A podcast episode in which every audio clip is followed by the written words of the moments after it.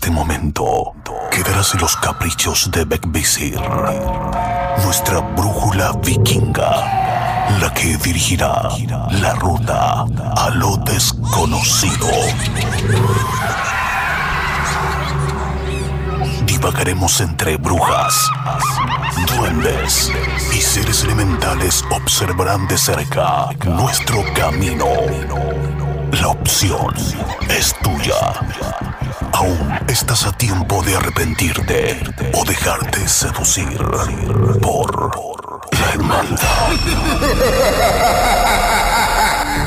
Conducido por Chris Machilian y Carly Trotsky.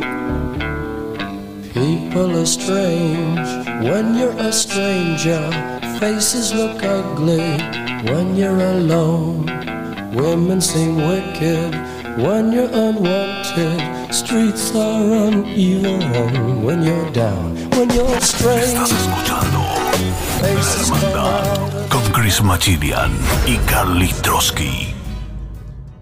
Muy buenas noches, Hermandad, muy buenas noches, Chile, España, Colombia. Les damos la bienvenida a este domingo 14 de febrero, Día del Amor, pero también del Terror. Y estamos con un invitado que lo vamos a presentar en un momento. Hoy hablaremos de películas de terror que están basadas en hechos reales. También eh, él nos va a contar de sus podcasts. Él es de Colombia y primero que todo vamos a hacer la introducción de hoy. Una vela más se enciende en este encuentro, lo que significa que un miembro se une a esta sesión en la hermandad. Muy bien. Y le damos la bienvenida a nuestro amigo Cristian Díaz. ¿Cómo estás, Cristian? Ah, Chilean, ¿cómo estás? ¿Cómo va todo por allá? Muy bien. Eh, Ahora sí, pero creo que no te escuchaba en un momento. Eh, ¿Cómo estás? Bien, bien, bien, bien. ¿Tú cómo estás? ¿Cómo va todo por allá? Muy bien. Oye, Cristian, eh, no sé si a lo mejor le puedes subir un poquito más el volumen a tu micrófono o, o- o acercarte un poquito más. Sería súper bueno. Estamos muy bien, Cristian. Estamos muy expectantes para, para el día de hoy que queremos hablar contigo sobre, sobre los misterios de las películas de terror, que es algo que a todos nos fascina, a todos nos gusta mucho, ¿verdad? Pero también, eh, primero que todo quiero conocerte. ¿Quién eres tú? ¿Qué, qué, haces tú? ¿A qué te dedicas? Vale, pues mira, yo soy, yo soy actor profesional. Mi profesión, para lo que estudié, eh, podemos decir, para lo que me formé, es la actuación. Yo acá en Colombia soy actor profesional, he dirigido obras de teatro, bueno, hago como todo esto audio- audiovisual, ¿sí? Eh, me muevo mucho en ese mundo, pero sin embargo, estoy, pues bueno, nada, eh, me encantan las cosas paranormales, me gusta mucho investigar, me la paso pegado todo el tiempo al computador investigando todas estas cosas porque es un mundo que me parece brutal, es un mundo que se mueve un montón y pues yo creo que lo más interesante de todo este mundo es que las cosas no, o sea, uno no tiene una verdad absoluta en cuanto, en cuanto a esto, uno no tiene una verdad absoluta como decir, los fantasmas existen, yo he visto fantasmas, he visto al diablo, he visto a Cristo, he visto a Dios, a Buda, a Alá, bueno. Entonces todo Oye, esto... Oye, eh, la espérate, espérate. Bueno, a muchos nos gusta lo paranormal porque muchos no sabemos y nunca hemos visto algo paranormal. Sabemos que existe, sabemos que está ahí, pero muchos no hemos tenido la oportunidad de poder encontrarnos con algo, a no ser que hemos tenido algunos pequeños, pequeños, pequeños encuentros o, experiencias que nos han llevado a la curiosidad de querer saber más. Pero tú dices que tú has visto al diablo. ¿Cómo fue esa? No, no, no, no, no, no. No, no, no, no. Digo que uno siempre se. O sea, uno siempre tiende a, a buscar estas cosas porque no hay nadie que, que de pronto lo haya visto de, de primer medida. Sin embargo, mira que ya este, eh, esto acá entra un poco interesante el asunto. Yo tengo un libro que se llama La biografía del diablo. No sé si lo conozcas. Es de Alberto Coustet. Este libro, yo tengo este libro, este libro llegó a mis manos de la manera más extraña de la vida. Es un libro que tiene, es pasta dura, pero en la, en, la, en la pasta no tiene nombre, no tiene autor, o sea, no tiene absolutamente nada, solamente lo tiene como por el borde. Ujú. Y yo un día estaba en una feria de un libro acá en Bogotá. Pues me refiero a una feria del libro como a puestos donde hay muchos libros y como toda esta cuestión. Sí. Y yo dije, yo estaba buscando, estaba buscando un libro en específico de teatro. O sea, no estaba buscando nada paranormal, nada de fantasmas, nada de eso.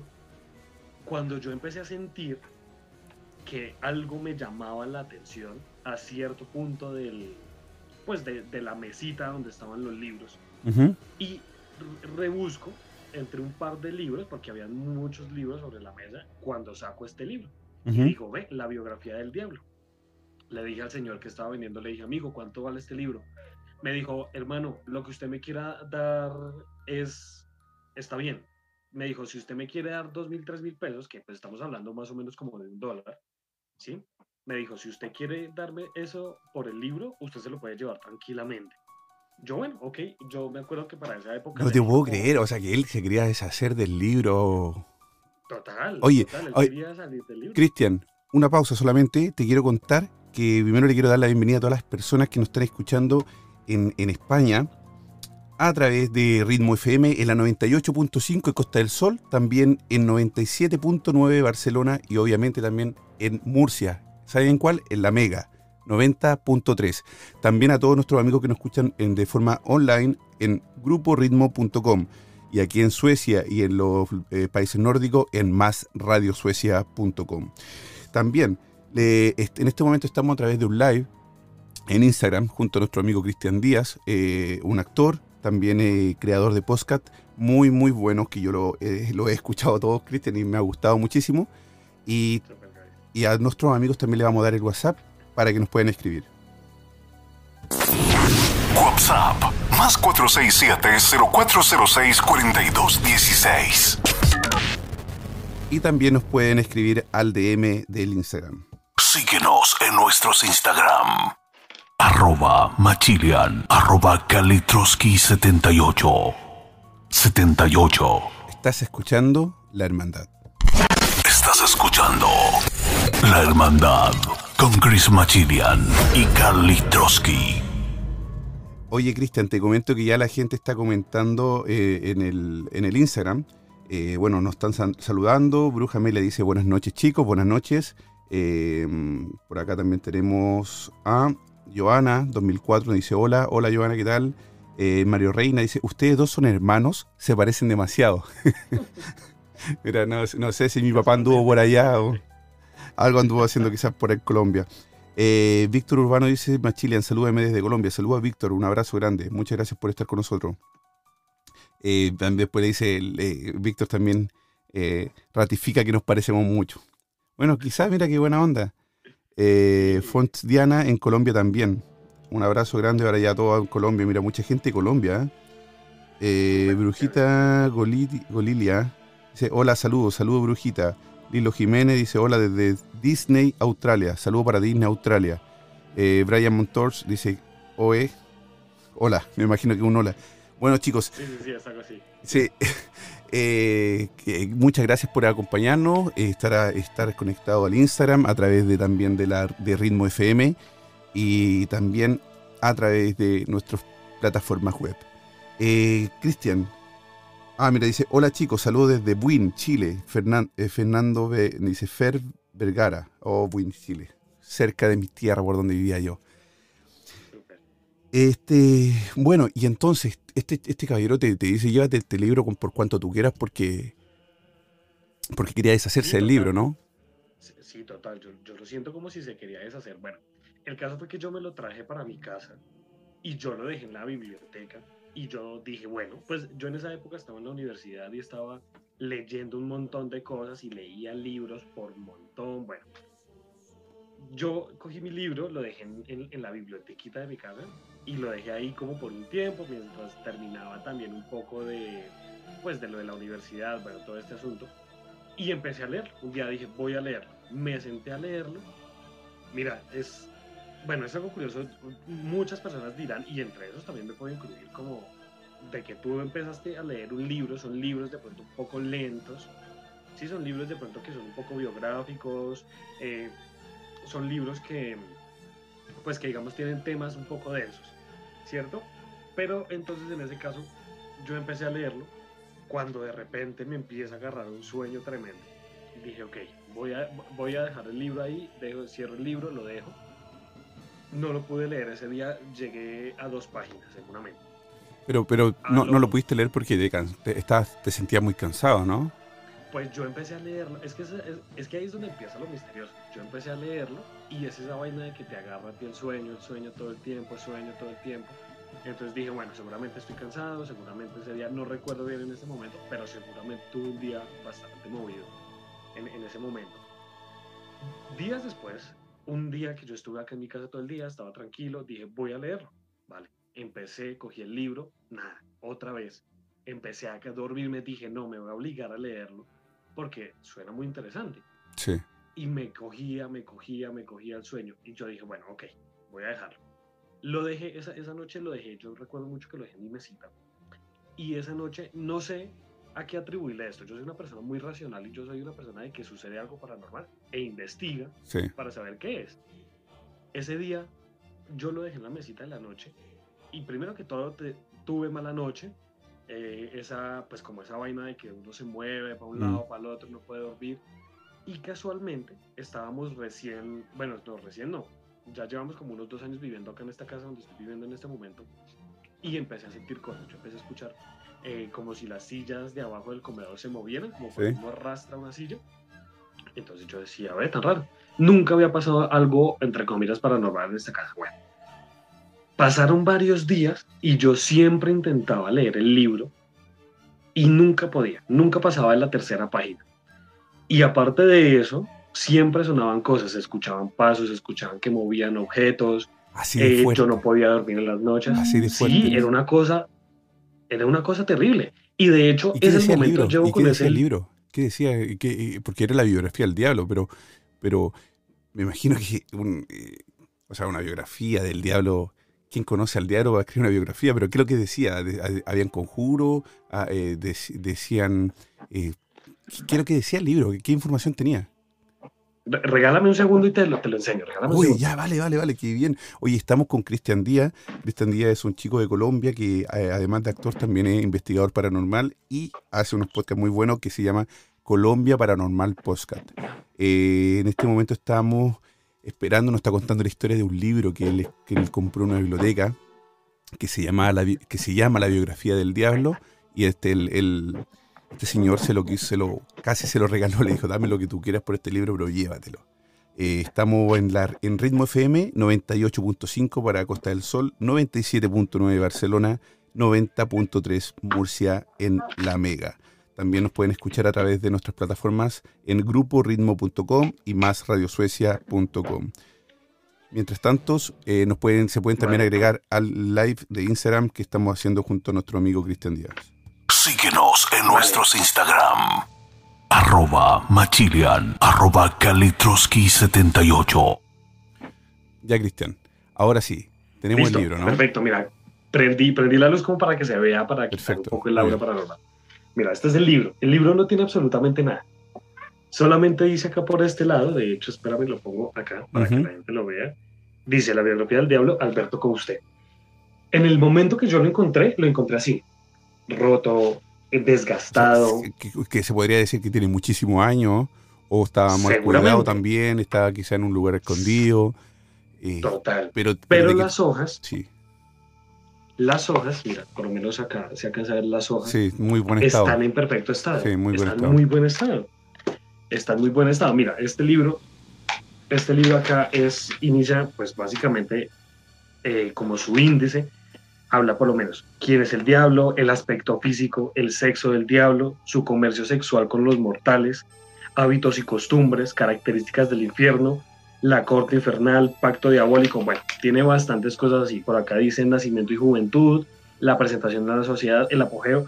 Cuando yo leí este índice, yo dije, hombre, pues nada, es un libro biográfico normal, o sea, no tiene nada extraño pero llevo con este libro aproximadamente siete años y que relativamente no es un libro tan grande. Oye, ¿cómo, se llama el, autor, me perdón? Se llama Alberto Couste. Ah, ok. mira, relativamente, bueno, relativamente no, realmente tiene 281 páginas y puedes creer que en siete años nunca lo he podido leer, nunca he pasado de la tercera página. Así, así. ¿Y qué es lo que dice en esas primeras tres páginas? Nada, en esa primera, en esas, o sea, básicamente en esas tres páginas, el, el autor del libro da como su, su punto de vista de quién es el diablo. Da su punto de vista de quién es el diablo, ¿sí? Y él explica eh, básicamente qué es lo que él, o, a ver cómo lo explico, básicamente él dice lo que es el diablo para él y en, para en parte de los, de los mortales, ¿cierto? Él, eso es lo que dicen de esas tres primeras páginas. ¿Qué dice después del libro? Te lo juro que nunca lo he podido leer. Mira, nunca he pasado de ahí. buscándolo y está en muchos lugares, en muchas librerías de internet también, pero no dice más que no hay ningún tipo de, de, reseña del libro, solamente eh, Alberto Costé, biografía del diablo, eh, pero está en, la, en las librerías que se, que se vende solamente. No hay nada. Sí. Es muy difícil. No, ahí dice, no, no, hay ninguna, ninguna reseña. Dice cubierto algo descuidada. Mira, y, la que los que los venden también están en eh, son usados, dice, condición, buen estado, castellano eh, para envíos contra reembolso, eh, cubierta algo desgastada. No, no, no tiene ninguna inscripción, o sea, estoy buscando información, pero no aparece más información de él. Es que eso es lo más extraño, que nunca el libro, o sea, yo el libro, bueno, realmente nunca lo había escuchado, porque yo el libro nunca lo había escuchado y de hecho nunca se me, se me despertó la curiosidad como por buscarlo por internet. Pero de verdad es algo que es increíble, de verdad. Personas en Colombia que lo quieran tener, yo se los puedo regalar, se los puedo obsequiar. No, mándamelo a mí. Pero, ah, bueno, yo, yo, yo, yo pago el envío, Yo lo pago el envío, yo lo pago. Vale, perfecto, de una, de una, te lo puedo, te lo puedo enviar. Perfecto. Porque pero bueno, eso sí no me hago responsable de lo que pase de ahí. No, no, no, por supuesto que no. Mira, yo estoy buscando, yo estoy buscando información de Alberto Gaute ¿eh? para saber quién es, quién es este escritor. Pero me parece muy, muy loco. Hoy me dejaste, pero estoy desesperado por leer el libro. O sea, si, si mañana toma el avión el libro, yo estaría feliz. Eh, no, claro que, sí. Qué, qué loco que una persona se atreva a, hacer una biografía de alguien que quizás no conoce, porque es una, una biografía física, quizás dice también como, como que lo está escribiendo. ¿Tú te atreverías a leer un poco de, de alguna parte del libro, algún, algún, algún algo del libro para claro que, sí. Por favor. Vale, claro que sí. A ver, vamos a. A ver, dice, esto abre de la siguiente manera. Dice, introducción. La mayor astucia del diablo. Y hay una cita que dice, la mayor astucia del diablo es convencernos de que no existe. Partiendo de ahí es, es algo muy interesante lo que, lo que plantea, pero bueno, dice, si alguna originalidad tiene las páginas que van a leerse, ella es la absoluta dedicación a su protagonista, la extensa biografía satánica, que no ha cesado de crecer, sobre todo en las últimas décadas de este siglo. Parecería contradecir, o al menos volver a temerla, perdón, o al menos, ¿sabes? Eso es otra cosa muy curiosa. No, no, se puede leer. nunca. Sí, es siempre, siempre, y eso es otra, otra cosa que me, se me saltaba, siempre se me, se me entrecruzan las palabras con este libro, porque de verdad tiene algo, y, lo más interesante es que cuando yo intento leer este libro, te lo aseguro que en las noches, y si esta noche me llegase a pasar algo, te escribo. Pero por supuesto. Porque siempre empiezan a sonar cosas. Hacemos un like, pero enseguida. Dice, parecería contradecir o al menos volver o al menos volver temeraria la precedente afirmación. Sin embargo, una mirada sobre ella confirma la monotonía del punto de vista elegido en la mayoría de los casos. Bajo la invocación a Satán se encuentra casi siempre la narración de prodigios, de, de prodigios o desventuras de sus servidores y de sus víctimas, entre coro de brujas, magos, tamaturgos y posesos la figura del diablo pasa a un modesto segundo plano. Desde allí parece dirigir los procesos, calumnias y calumnias que organizan entre hombres, pero él mismo queda sumido en una bruma sutil cuando no contradictoria. Esto es un, pequeño párrafo de la introducción. Esto es un pequeño párrafo de la introducción.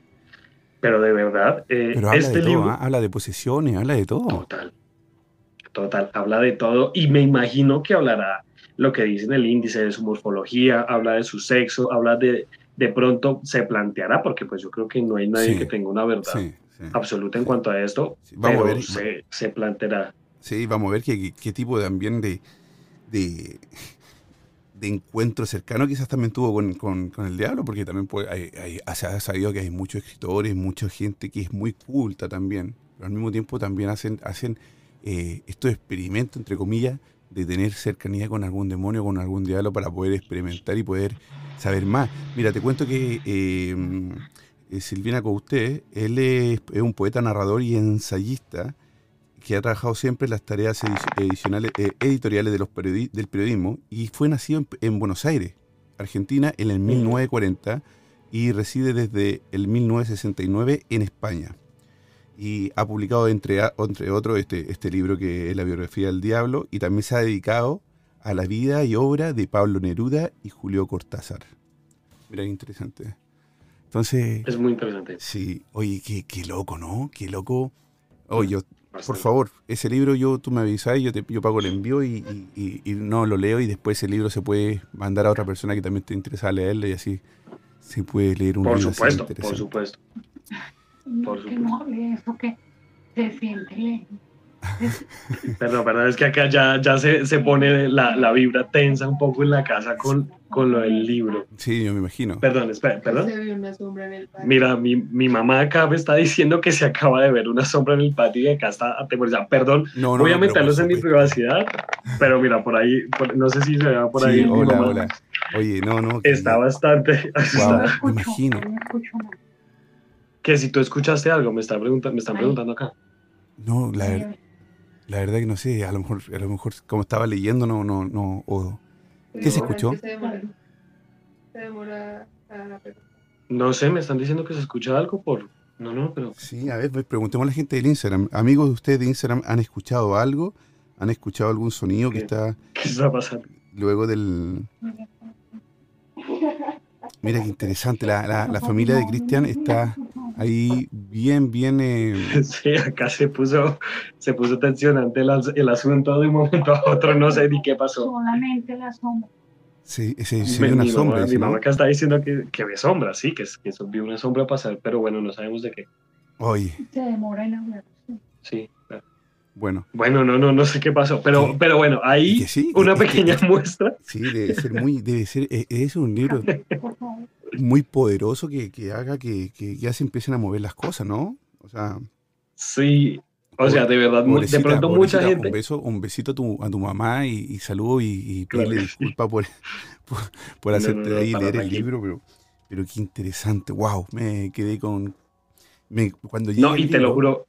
Cuando llegue el libro ya voy a, voy a ir a, leerlo, eh, voy a hacer un, un, live y lo podemos leer en algún lugar que esté así medio abandonado y, y tratar de, de ver qué sucede ahí, ¿no? Así como un Claro, si no, te, lo juro que es algo, te lo juro que es algo de verdad. Yo creo que si hubiésemos planeado que esto pasara, que este pequeño suceso pasara, créeme que no pasa, o sea, créeme que no, no sale tan bien como acaba de salir. y lo bueno fue que llegamos al tema del diablo de la nada. De la nada, ¿no? Estábamos, de hecho, el tema de hoy son películas de terror y, y digamos, Exacto. E-, ese, tipo de cosas, no, nada que ver con el tema de que estábamos hablando de, sí, eh, empezamos con el tema del, del, del diablo porque estábamos viendo cómo empezaste tú con el tema esto de lo paranormal. Qué increíble, qué buena experiencia, que esperemos que, que tu mamá eh, esté bien y que ya ahora esté un poco más tranquila, pero bueno, le mandamos saludo a la gente de Instagram que se está conectando. Dice From Diana, dice no, como no sé si no escuchó o el uno de terror. Eh, Mari Lucas dice, hola Machilia en Bogotá, Colombia, un beso, un beso para ustedes, Mari Lucas. Eh, Argelia Laís dice, en la cabaña sería genial, sí, sería genial tomar esa, esa cabaña y, leer ese, libro, ya que se escucharon muchas cosas. Está chévere. Eh, amigo Cristian, cuéntanos, volviendo al tema de hoy, ¿qué es lo que eh, hoy día eh, yo te quise invitar para que nos contaras más o menos de, algunas cosas que tú haces en tu podcast y una de esas es hablar de películas de terror. Y esas películas de terror tienen algo, algo relacionado también en la, con, con la realidad, ¿no? Sí, mira que yo siempre, siempre me he planteado que las inspiraciones, tanto para la creación de películas, de series, para la escritura de los libros, deben tener algo real de trasfondo. O sea, claro, la imaginación tiene, tiene que, que jugar gran parte, pero sí siento que debe haber algo de trasfondo real en estas creaciones. O sea, esto no pasa por casualidad. Esto no pasa por casualidad. Claro, tenemos un montón de años atrás y, y de cosas atrás que, que, pues, claro, uno puede entrar a jugar con muchas cosas. Los animales pueden inspirar, la misma naturaleza puede inspirar, pero yo sí siento que tiene que haber algo real de trasfondo en todas estas películas. Sí. Y no solamente eso, siento que un tema importantísimo es que si tú vas a, manejar una película de terror o, un, o, una serie relacionada a lo paranormal, tanto por espacio como por el tema que estén tratando, como pues como por todo este asunto, todo eso tiene que cargarse de energía y todo eso tiene que prender las alertas en el mundo paranormal. Es que yo creo que de, yo creo que de alguna forma, o sea, tantos años y años y años y historia y relatos que se hablan de, de, cosas paranormales, de que han visto al diablo, de brujas, de, de, demonios, que no puede ser todo inventado. Algo tiene que haber de verdad. Algo, me imagino que no todos tenemos la capacidad de poder verlos, quizás o de sentirlo, pero tiene que haber algo de, razón y de verdad y, y algún trasfondo también en las películas de terror para poder llegar a algo y poder, poder armar una historia tan perfecta a veces que, que llega a millones y a millones y que nos vuelve locos alrededor del mundo viendo estas películas que hasta el día de hoy, después de años y años y años, siguen siendo unos bestsellers, ¿no? Exacto, totalmente, totalmente de acuerdo. O sea, son cosas que, bueno, es que son cosas que básicamente también entran entre lo inexplicable, porque, claro, ¿de dónde habrán surgido todas estas todo, por lo menos todos estos rituales, todas estas, digamos, todo esto de la brujería, claro, todo debe tener su trasfondo desde mucho tiempo atrás, pero, o sea, a mí lo que me parece más increíble es cómo traspasa la barrera de esto paranormal, como traspasa la barrera de los años, porque mm. igual aún en el 2021, uno, puede, uno, uno en el 2021 que creo que nadie de los que está aquí presentes eh, se, se habrán imaginado por lo menos vivir una pandemia. O sea, empezando partiéndolo desde ahí. Nadie se imaginó vivir una pandemia. Cuando uno, digamos, hablaba en el colegio de las guerras mundiales y todo este asunto, uno decía, no, pero es que ¿cuándo nos va a pasar eso? A nosotros no nos va a pasar eso. Y mira, básicamente, esto es una cosa que uno dice, bueno, ¿cómo puedes, cómo puede pasar estas, estas situaciones? ¿Cómo surgen estas cosas? Te voy a hacer una, pausa.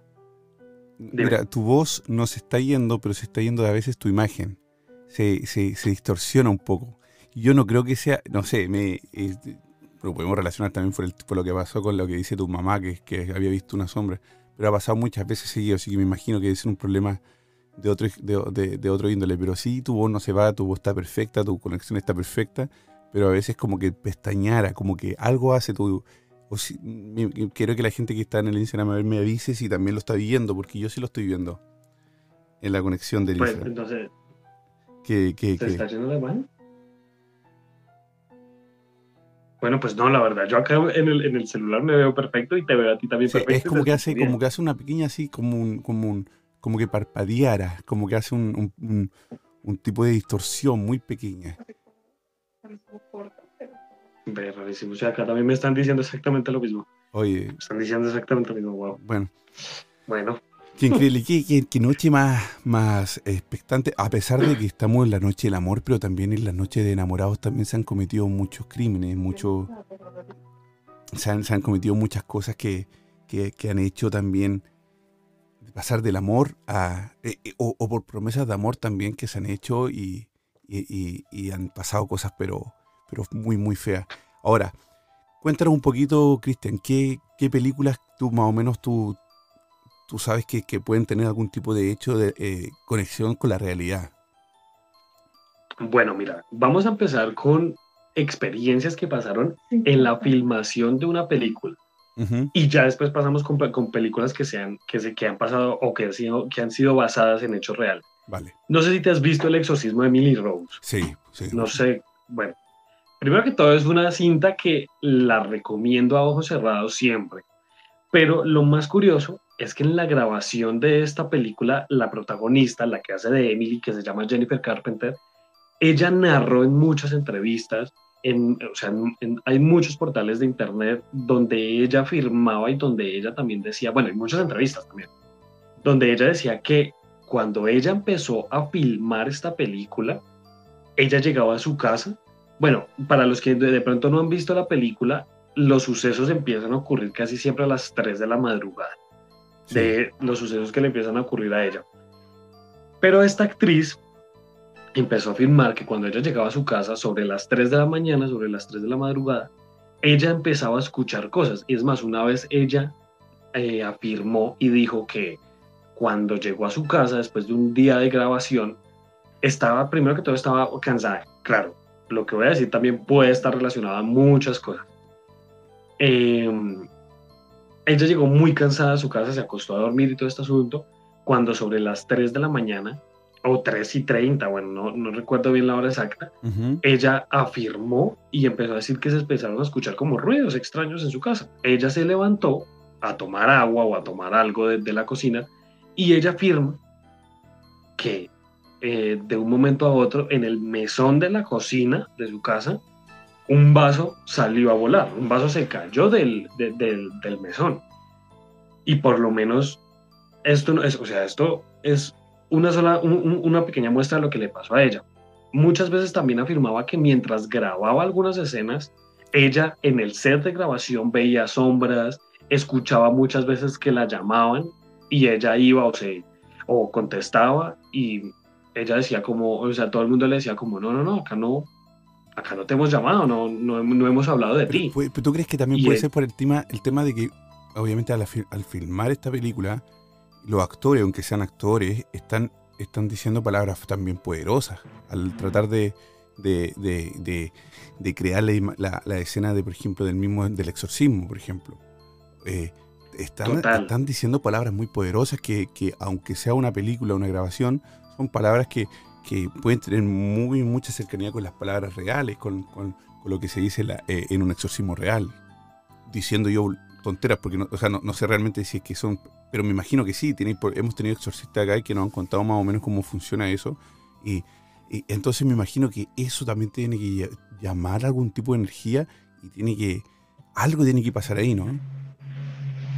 Total, yo creo, yo creo que empezando por ahí, eso debe llamar energía a, a montones, porque primero que todo yo creo que para uno invocar o al diablo o invocar algún espíritu o querer hablar de pronto cuando un familiar fallece y que y uno quiere de pronto hablar con ese familiar, yo creo que por el simple hecho de uno decir como hay alguien aquí o el diablo se puede comunicar conmigo o tal familiar se puede comunicar conmigo. Yo creo que desde ese punto ya puede existir una comunicación.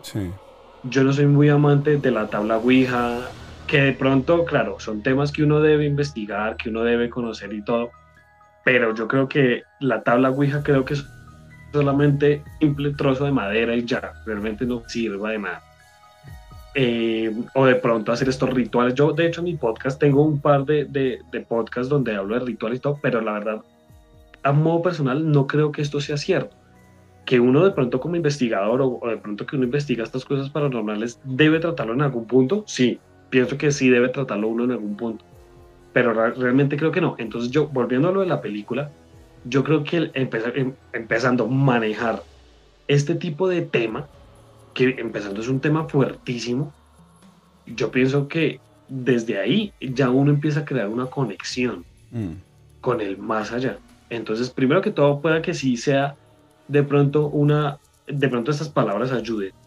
Y segundo, también pienso que el uno de pronto estar metido, de pronto en una grabación de una película de terror, de pronto que uno, no sé, le toque grabar algo donde se muevan las cosas, donde se cierran las ventanas, donde se escuchen. Yo creo que uno está todo el tiempo expuesto a eso. Yo creo que la mente también entra a jugar, a jugar en eso. Entonces, eso también es una teoría que podemos eh, manejar en ese punto. Sí. sí, yo también creo lo mismo. También creo que, que, también el, el, estar maquillado, el tener que hacer esos tipos de ruidos tan de, de un exorcismo, estar teniendo dos actores, aunque sean dos actores vestidos de, de sacerdote, eh, rezando y tratando de, hacer un exorcismo para una película, yo creo que todo eso tiene que llamar algún tipo de, energía, tiene que mover, tiene que, tiene que atraer. Y una de esas cosas también fueron es, lo que me imagino también que pasa cuando alguien tiene que meterse adentro de un ataúd. O sea, yo, yo no sé si sería capaz de meterme dentro de un ataúd y como actor. Todo ese tipo de cosas yo creo que llaman energía. Mira, nos están diciendo aquí en el Instagram. Eh, bueno, nos dice eh, Front Diana, a mí me encantan las películas de terror y más verlas de noche. Yo creo que eso es lo, más, es lo mejor de todo, ¿no? Eh, Front Diana dice, desde que empezó la transmisión, eh, tilita la conexión de él.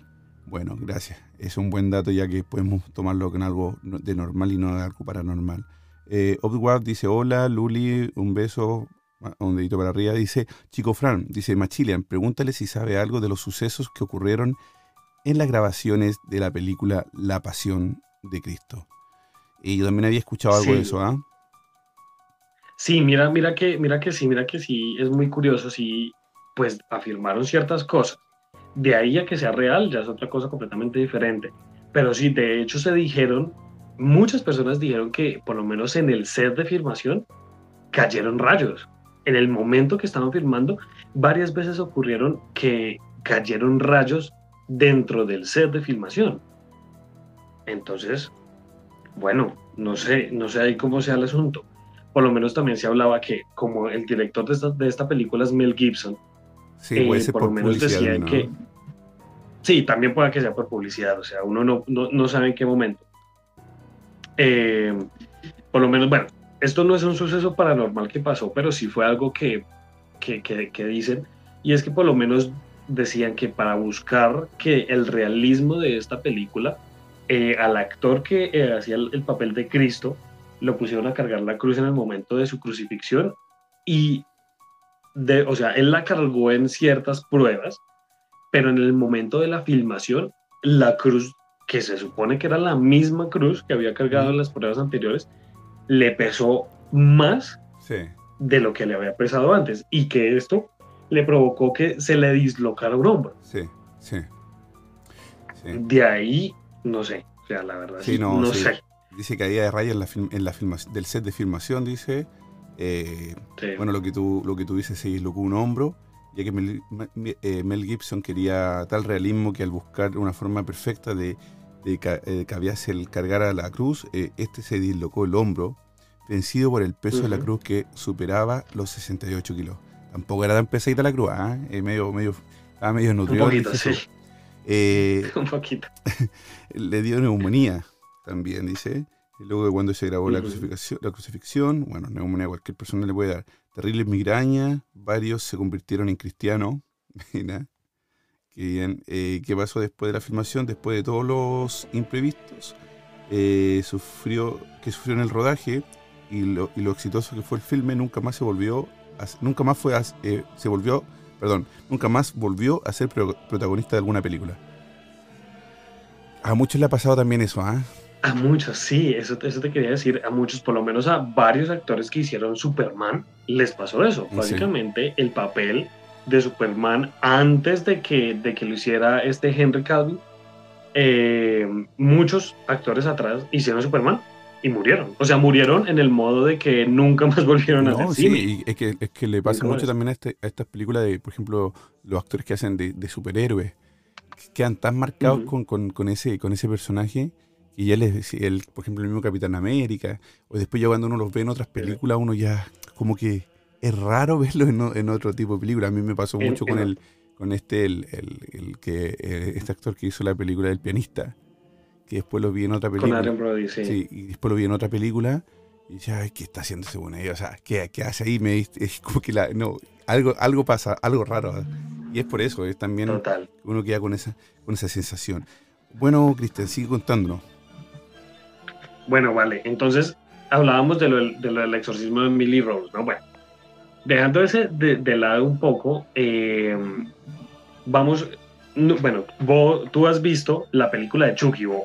Sí, Me imagino que tuviste que haber visto las, las, primeras. Sí, sí, sí, que son las mejores, porque la última son horrible. No, terrible, terrible, terrible, terrible. Por lo menos esta de Chucky, para los que no saben, esta película de Chucky está basada en una leyenda, pues bueno, leyenda un poco real. Eh, está basada en la leyenda de Robert el muñeco, ¿sí? Hace un tiempo estamos hablando de, bueno, Estamos esto fue exactamente, espérame, te digo exactamente. Eso fue exactamente en Nueva York, sí, en el 30, en 1930. Había una pareja de, un matrimonio normal, ¿cierto? Con su, con su hijo, su hijo estaba pequeñito, tenía 7, 8 años tal vez, y ellos tenían, era una familia, pues, de la burguesía, podemos decir, tenía, era una familia adinerada, y en ese momento ellos tenían sus, sus empleados y todo esto, que en ese momento pues era como toda esta cuestión de los afrodescendientes, bueno, toda esta cuestión. Y eh, dice, bueno, en algunos portales dicen, no especifican exactamente qué fue lo que le hicieron a una empleada de servicio, pero en otros portales, que es a lo que yo de pronto me, me, me inclino un poco más, es que a esta mujer a pesar, o sea, primero que todos la trataban súper mal en la casa, que la trataban mal. Aparte de eso, la despidieron como por motivos que no, que no tenían, o, en ese momento, bueno, no sé si, bueno, creo que en ese momento ya no, no era como de que cambies de dueño y todo el asunto, pero sí la despidieron sin motivo aparente. Y esta señora le dio un muñeco, es un muñeco de pajita, es un muñeco, de, bueno, mentiras, es un muñeco de como de maderita, vestido de marinerito, tiene la carita como de, de maderita, y en ese momento la señora le regaló este muñeco a el niño de, de esta familia que se llama Robert Eugene. Pero se lo regaló de una forma como, como una forma de malvada, ¿no? Como una forma de venganza porque la habían despedido. sí, de hecho eso se afirma. No, de hecho eso se afirma. De hecho se, afirma de que esto fue demandado. O sea, esto no lo hizo de, que cariño, de que... Me voy, te dejo un paquete. Un Exactamente. Exactamente. Entonces, em, bueno, ella se lo regaló a este niño. El niño, a partir de ese momento, empezó a volverse un poco más introvertido. En ese momento empecé, empezó, perdón, a, a volverse un poco más introvertido, se alejaba, se mantenía en su cuarto más de lo normal. Todo el tiempo estaba con el muñeco. Sí, muchas personas, muchos vecinos de esta casa afirmaron que este niño muchas veces eh, que, perdón, que dejaban en la casa sola y quedaba este muñeco solo en la casa y que muchas veces estaba en una ventana y que de un momento a otro aparecía en otra ventana. Entonces a la gente le pareció muy curioso eso. O sea, imagínate un muñeco que aparezca, que cambie de sitio. Entonces, bueno, empezaba a, a cambiar de ventana. Muchas personas también afirmaban, entre esos los papás del niño, alcanzaron a afirmar de que se escuchaban pasos, de que, se, escuchaban cómo corrían por la casa. Muchas veces decían que ellos escuchaban hablar al niño, el niño estaba en su cuarto y ellos pasaban seguramente por ahí por el cuarto y lo escuchaban hablar con alguien. Se escuchaba otra voz, se escuchaban carcajadas de risa, de pronto el niño jugando, jugando con el muñeco, se, decían que se escuchaban varias carcajadas. Bueno, así pasó. Eh, lo que te digo, esta, esta familia era una familia pues de, dinero, adinerada, y el niño estudiaba, este, se la pasaba mucho estudiando entre Nueva York y París. Ya cuando el niño empezó a crecer un poco más, ellos se mudaron de casa y dejaron a este muñeco en el ático de esa casa. A partir de ese punto, las personas que vivieron ahí decían que, mejor dicho, que las carcajadas que se escuchaban a medianoche o en varias horas del día se empezaron a escuchar un montón, se escuchaban pasos, se escuchaban cómo movían las cosas. Entonces, bueno, fue como, fue como esta colección de historias de que se escuchan ruidos, hay cosas. El, la verdad creo que no todo el mundo se dio cuenta del muñeco. Pero bueno, después de eso, cuando ya Robert, estamos hablando del niño, ya se volvió un adulto, ¿sí? de unos treinta y tantos, regresó a su casa, la casa de su infancia, con su esposa y sus hijos y se encontró al muñeco. Y se decía que ¿no? es, eh, sí, exactamente. Se lo encontró, o sea, donde lo había dejado, ahí había quedado. Ah, nadie lo había, se había atrevido a cogerlo ni nada. Él volvió, lo encontró, sí, lo puso bonito, todo el asunto, y se dice que este hombre con la mujer empezaron como a tener problemas de parejas, empezaron a escuchar ruidos, empezaron a escuchar cosas extrañas. Bueno, Básicamente esa es como la historia total. Lo que a mí, bueno, obviamente me parece curiosa desde un inicio.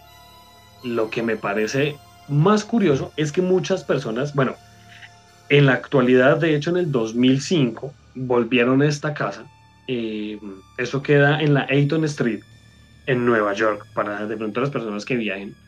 Convirtieron esta casa como museo, donde muestran a Robert. Y de hecho muchas personas dicen que si tú vas a esta casa y tú vas a tomarle una foto a Robert, tú tienes que pedirle permiso. Si no le pides permiso, la foto te sale borrosa, la foto no te sale, seguramente tú crees que la tomas y mm, nunca sale la foto, entonces hay uno qué explicación le da a esas cosas. Mm, ¿Tú, tú qué explicación le darías a, no este fenómeno? O sea, de que, que- de que es raro que, que la foto que no, que no salga y todo eso. O sea, un, primero uno, como tú dices, uno no puede primero a- asumir que es un problema de la cámara o quizás algo tiene que ver ahí, pero pero lo más raro que me, me parece que, que el muñeco cuando que, lo que cuentas tú que cuando era el, el- este, este chico era, era más niño, el muñeco aparecía en diferentes Sí. ventanas. Y después que él se fue y que se cambió de ciudad y, y tantos años que duró en llegar ya con su familia, con su mujer y todo, que encontrar el muñeco en el mismo lugar, eh, igual como que no, es, es raro, ¿no? Que antes se movía y después no se movió más. Pero sí, de- tiene que ser algo ahí, eh, no sé, no sé, eh, eh, de que está, es- es terrorífico, es terrorífico. Les quiero decir a todos nuestros amigos que nos están escuchando a través de Ritmo FM en la 98.5 Costa del Sol, 97.9 en Barcelona y en la Mega 90.3 en Murcia. También en nuestras plataformas en gruporitmo.com y en másradiosuecia.com.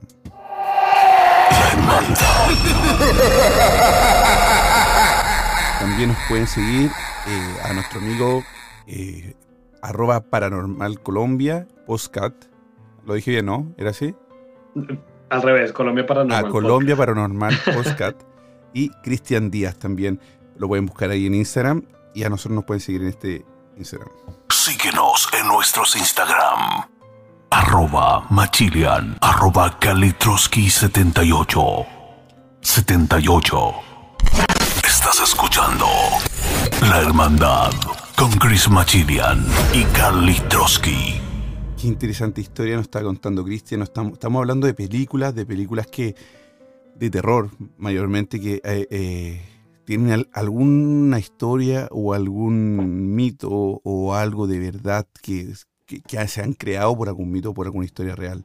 Eh, saludamos, a la gente del Instagram que nos cuenta, nos dice Formitir, Formitirso, dice saludos hermano, Frondiana, he visto to- todas las de Chucky, dice, eh, Jalometo, dice tarde pero llegué, bienvenido, bienvenido. Said El César, muestra unos ojitos ahí. Eh, bueno, eh, dice, mira, dice Frondiana, dice, sí, también me quedé, mi, querida Dolly, todas, todas, todas hablan de lo mismo. Y ahí hay un montón de, comentarios. Doberman dice, hey, hola Doberman, bienvenido. Capital Sneakers saluda. Muy bien, muy bien. Ahí tenemos algunos, algunos, algunos comentarios. Eh, Said el César dice, es broma interesante. Qué bien que te interese, César. Eh, Pe- perdón, Maxi, perdón. ¿Tú tienes algo de fondo allá? el- bueno, la música no. La música, pero estoy solo aquí en el estudio. ¿Por qué? Porque se escucha como.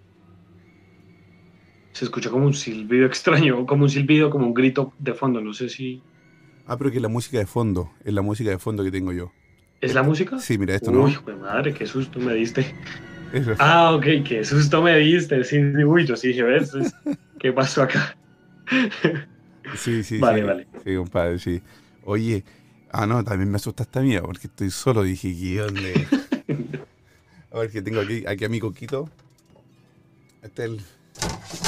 Oh, Y mira lo que se acaba de caer. Ay, hijo de madre. Te está llamando, te está llamando. Sí, la- una ouija que tenemos que, que nos acompaña aquí en el estudio. Está más como cuadro, sí, todavía. Todavía no está, no, es, no ha sido, no ha sido utilizada. Pronto, Uh, quizás. uy, uy. Veremos. Que hay que hacerse de, de valentía, ¿no? Sí, Eh, dicen, dice Lore, suenan silbidos y gritos, sí, eh, pero es el... em, es el, ¿cómo se llama? Perdón, eh, es el... eh, y sí, pero es Como el- la musiquita de fondo, ¿no? Sí, la musiquita de La fondo. pista de fondo. La vista, sí, sí, sí, sí. También me asusté, me asusté mucho. Sí, Dije, ¿qué? ¿Quién me está acompañando? No, que les voy a decir que hemos tenido. Hemos tenido. Ahí sí yo escuché algo, ¿ah? Bueno, esperemos que no sea nada. Hemos tenido algún, alguna. eh, hemos tenido, eh, ¿cómo se llama esto? Eh, vidente y siempre me dicen que tengo a alguien al lado mío parado. Entonces dije, Uf. no, ¿será que se puso a hablar también? Que quería comentar. Asusté un poco. Siempre he- hemos tenido dos o tres videntes que me han dicho que, que- que siempre hay alguien que me está acompañando. Por lo bueno, por lo, por lo menos hay alguien bueno. A mi compañero Kalitrowski lo acompaña, sí, un demonio, le dijeron el otro día. Oh, Así que, gracias por esas compañías, pero no. sí, claro, pero por lo menos no estamos solos, ¿no? Eso es lo importante. Exacto, es lo importante. Cristian, ¿hay alguna película? Ya estamos, hemos hablado de, de, de Chucky, eh, de la Pasión de Cristo, que, que un, eh, un amigo de, de Instagram nos preguntó también. Eh, Sí. Hemos hablado también de... perdón, la primera película fue... Del exorcismo de Emily exorcismo de. Emily Rose.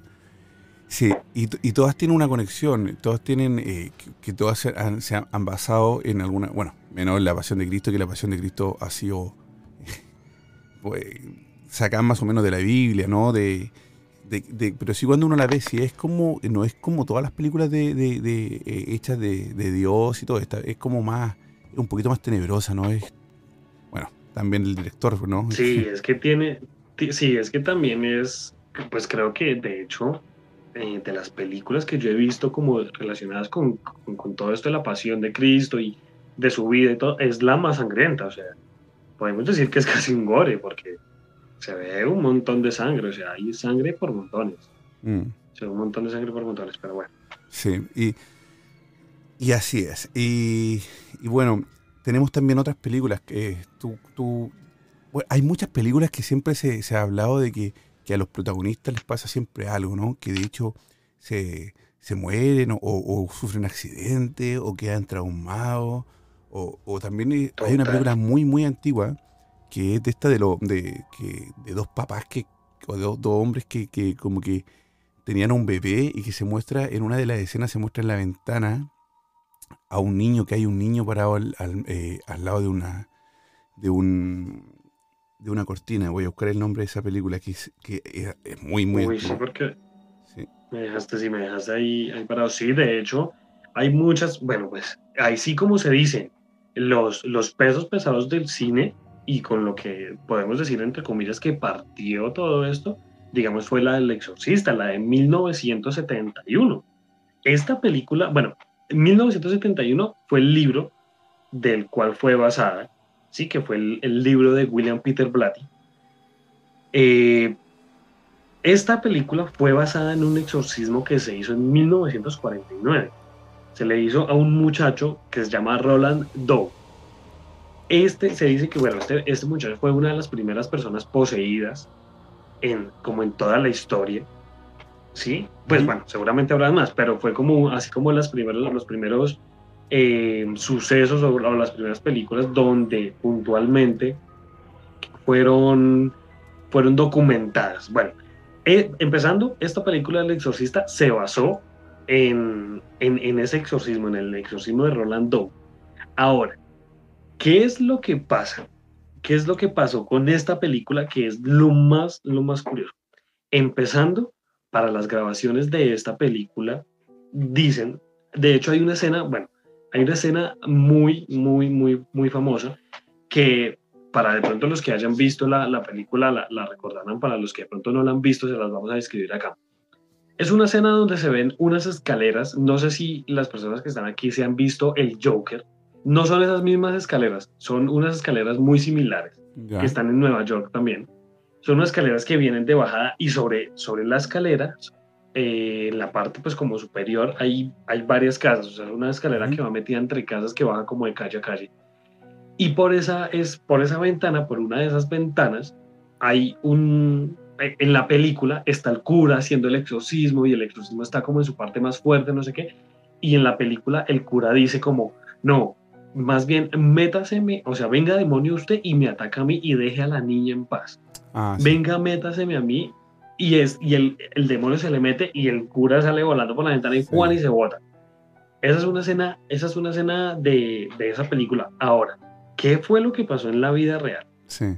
En la vida real, a uno, empezando, a uno, de- uno de los actores sí eh, dicen que por, por sucesos que pasaron en el rodaje, porque aparte de eso, estos rodajes fueron atropellados, fueron cosas que la escenografía se dañaba todo el tiempo, fueron eh, películas que todo el tiempo estaban en discusiones, se peleaba un actor todo el tiempo y, todo el tiempo andó como esta eh, mala vibra. De hecho, un suceso muy extraño fue le, se incendió un set. Estaba un, o sea, había un set montado y de un momento a otro el set, ¡pum!, se prendió en llamas. Sí. De un momento a otro el Sí, set y, y sabes que esa película, llamas. esa película que tú dices, eh, el director de esa película hizo un, hizo un, eh, un documental que está. Es un documental muy, muy Sí. bueno que él está buscando eh, el diablo. O sea, él hace un Ujú. documental eh, viajando para poder conversar con muchas personas que, o, que alguien que conozcan al diablo. Mira, te- solamente un segundo, te voy a interrumpir acá. Que la película que yo te estaba comentando, nos cuentan aquí la gente de, de Instagram que se llama Los eh, Tres Hombres y un Bebé. Y luego nos cuenta Diego, dice, en la película de Tres Hombres y un Bebé, en realidad lo que sucede, lo que sale es una figura de cartón que uno de los protagonistas en la película es un actor y esa figura es de un comercial. Mira. Así pasa pues, pero en ese tiempo Mm. se hizo tan famoso, yo no tenía idea que había sido que, que- que era un, un de cartón. Aquí estoy viendo la imagen, ustedes pueden poner, por ejemplo, eh, no sé, eh, los- eh, la verdad eh, detrás del fantasma de la cinta Tres hombres y un bebé y aparece entre medio de una cortina un niño perfectamente parado que por muchos años se habló que era un fantasma. Creo también yo que la gente... Ah, esta- ok, ok, acá lo estoy viendo y Sí, sí. sí, y estos Ok, actores sí, también se, obviamente usan también eso como publicidad también, porque, porque imagínate, por, Total. ¿Verdad? Sí, eh, eh, todo eso, este, todo ese tiempo eh, que, se, que, se, que se creía que fue un fantasma, imagínate tanta gente que, la, que vio la película solamente para ver dónde aparecía el, A ver si esto Este- este niño. Y bueno, es aquí donde, donde, donde ya nos salimos de una duda y, y los amigos de Instagram que son capos para unos cracks del, del- del internet ahí ya nos dieron la respuesta. Muy bien. Oye, dice eh, Diana, hablando sobre cosas de Cristo, ¿han visto la historia sobre la Biblia prohibida?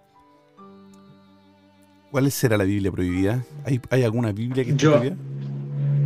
Pues yo conozco, pero básicamente hay muchos libros que entre comillas son prohibidos porque por lo menos tenemos el, lo que es el martillo de las brujas, que es el Maleus Maleficarum, ¿no? Tenemos Sí. el famoso Necronomicon. No sé si se hace referencia, si, si ella hace referencia a eso, al Necronomicon. Puede- Porque hasta, hasta donde yo sabía este libro, el Necronomicon, técnicamente no es, un no es un libro real, técnicamente es un libro que fue creado por Lovecraft para, para como sus, sus compilaciones de, de libros y todo eso. No sé si este, este libro sea real, realmente no, no, no estoy seguro si es real o no. Pero no sé si se hará referencia a ella. Oye, volviendo un poquito, a- hablando como ya volvimos los libros, eh, ese libro, eh, Cristian, si, si, si tú Sí. me lo puedes prestar, por último me lo envías y yo de- después te lo mando de vuelta, pero de verdad que Por tengo una curiosidad gigante, gigante de verlo. Estábamos leyendo sobre, bueno, Cristian nos estaba contando una historia de cómo compró un libro, que este libro eh, lo compró en una biblioteca donde, o en una, sí, una biblioteca, y, y el señor de la biblioteca le dijo, te lo quieres llevar, dame lo que tú quieras, pero llévatelo. Entonces Cristian lo ha tenido Sí, hace un par de años y nos puso a leer ahora, se puso a leer un párrafo solamente esto. Y llega la mamá corriendo y dice, oye, para de leer eso porque acabamos de ver una sombra pasar y están pasando cosas aquí en la casa y el miedo de la señora que interrumpió a su hijo para contarle esto, así que fue terrible, ¿no? Total, es que es, es que de verdad es, es algo extraño, es algo muy, muy, muy extraño. O sea, y lo que te digo, siempre pasan cosas. De hecho, de verdad, estoy pensando en esta noche que lleguen a pasar cosas extrañas, porque siempre sucede. Pero bueno, nada, ya lo sabremos llevar esta noche cuando, cuando llegase a pasar. Cuando tú hablas, por ejemplo, hace algún tipo de podcast o cosas así eh, y hablas de sucesos paranormales, ¿te han pasado cosas en tu casa después que has tenido, como tienes este libro ahí mismo? No, nunca, ¿Nunca has sentido que te ha pasado cosas con ese libro o solamente cuando lo lees? Mm, mira, yo siempre lo, yo lo tengo guardado en mi closet, de verdad, lo tengo guardado detrás de donde tengo mis zapatos, porque no, o sea, no quiero tenerlo a la vista por precisamente por esto, y no tanto por mí, sino pues por mi familia también. Pero digamos que siempre me pasa algo cuando lo leo. Mm. El libro está tranquilito y allá queda tranquilito, no pasa absolutamente nada. Y grabando podcast, no, hasta el momento no me ocurrió nada. Mira, eh, la chica que, nos pregunta por el libro de lo prohibido eh, nos dice son, que son versículos que se encontraron después y que no han sido incluidos en la Biblia. Y sí, ¿sabes qué? Eh, yo me acuerdo mucho de, de, que yo leí sobre los versículos prohibidos de Judas, donde la Iglesia Católica no los quiso incluir porque eran, hablaban la verdad de Judas, que, que realmente no, él no fue el, un eh, no traicionó, ¿entiendes? Eh, él, les contaba su verdadera historia y, la iglesia no lo quería santificar, por eso que prohibió que, que, esos versículos y lo hizo, lo escondió o no sé qué habrá hecho con ellos. Y hay un libro de que habla de los versículos de Judas, muy, muy bueno. De hecho, hay un documental muy bueno también. Oye, te quiero comentar, eh, Cristian, que se nos unió nuestro querido compañero Carly Trotsky, que llegó hoy y se nos está uniendo a la conversación. Kalitroski, bienvenido hermano. Hola, ¿qué tal? Muy buenas noches. Eh, que buenas noches, queridos amigos que nos escuchan en, eh, a través de Rindo FM, y nos escuchan también en Murcia y, por supuesto, en el lado nórdico a través del www.masradiosuecia.com. Machilian, un gusto verte esta noche. llegué corriendo. Eh, un saludo también para nuestro invitado, para nuestro amigo. Estaba interesantísima la conversación, así que yo no los quiero interrumpir más. Eh, y voy con un montón de preguntas después. No, dale, dale, Calito. Vale, vale. Cristian, ahí, este es mi compañero Kalitroski, eh, que llegó un, poquito, un poquito atrasado, parece que no el, Uber no, no llegó nunca. No llegó el Uber. o seguramente el libro lo hizo retrasar también, lo afectó a él y le retrasó el tráfico. Sí, bueno, y ahí estamos esperando también que en algún momento Carlito haga un recorrido con nosotros y, ahí si llega el libro me va a llevar a Carlito para que leamos la biblio, la biblio, ¿cómo? perdón, biografía del diablo. Oye, si estás escuchando eso y súper interesante lo que nos cuentas, eh, voy a buscarlo el, autor y voy a tratar de llegar un, poco más lejos. ¿ah? Eh, yo creo Machilian también. Eh, hay, este, ¿Existe el libro en otra parte o es un único no, De hecho lo están vendiendo, lo estuve buscando ahora en internet y lo venden en, Amazon, y, pero usado siempre. ¿ah? Ojo, esa otra cosa te iba a comentar.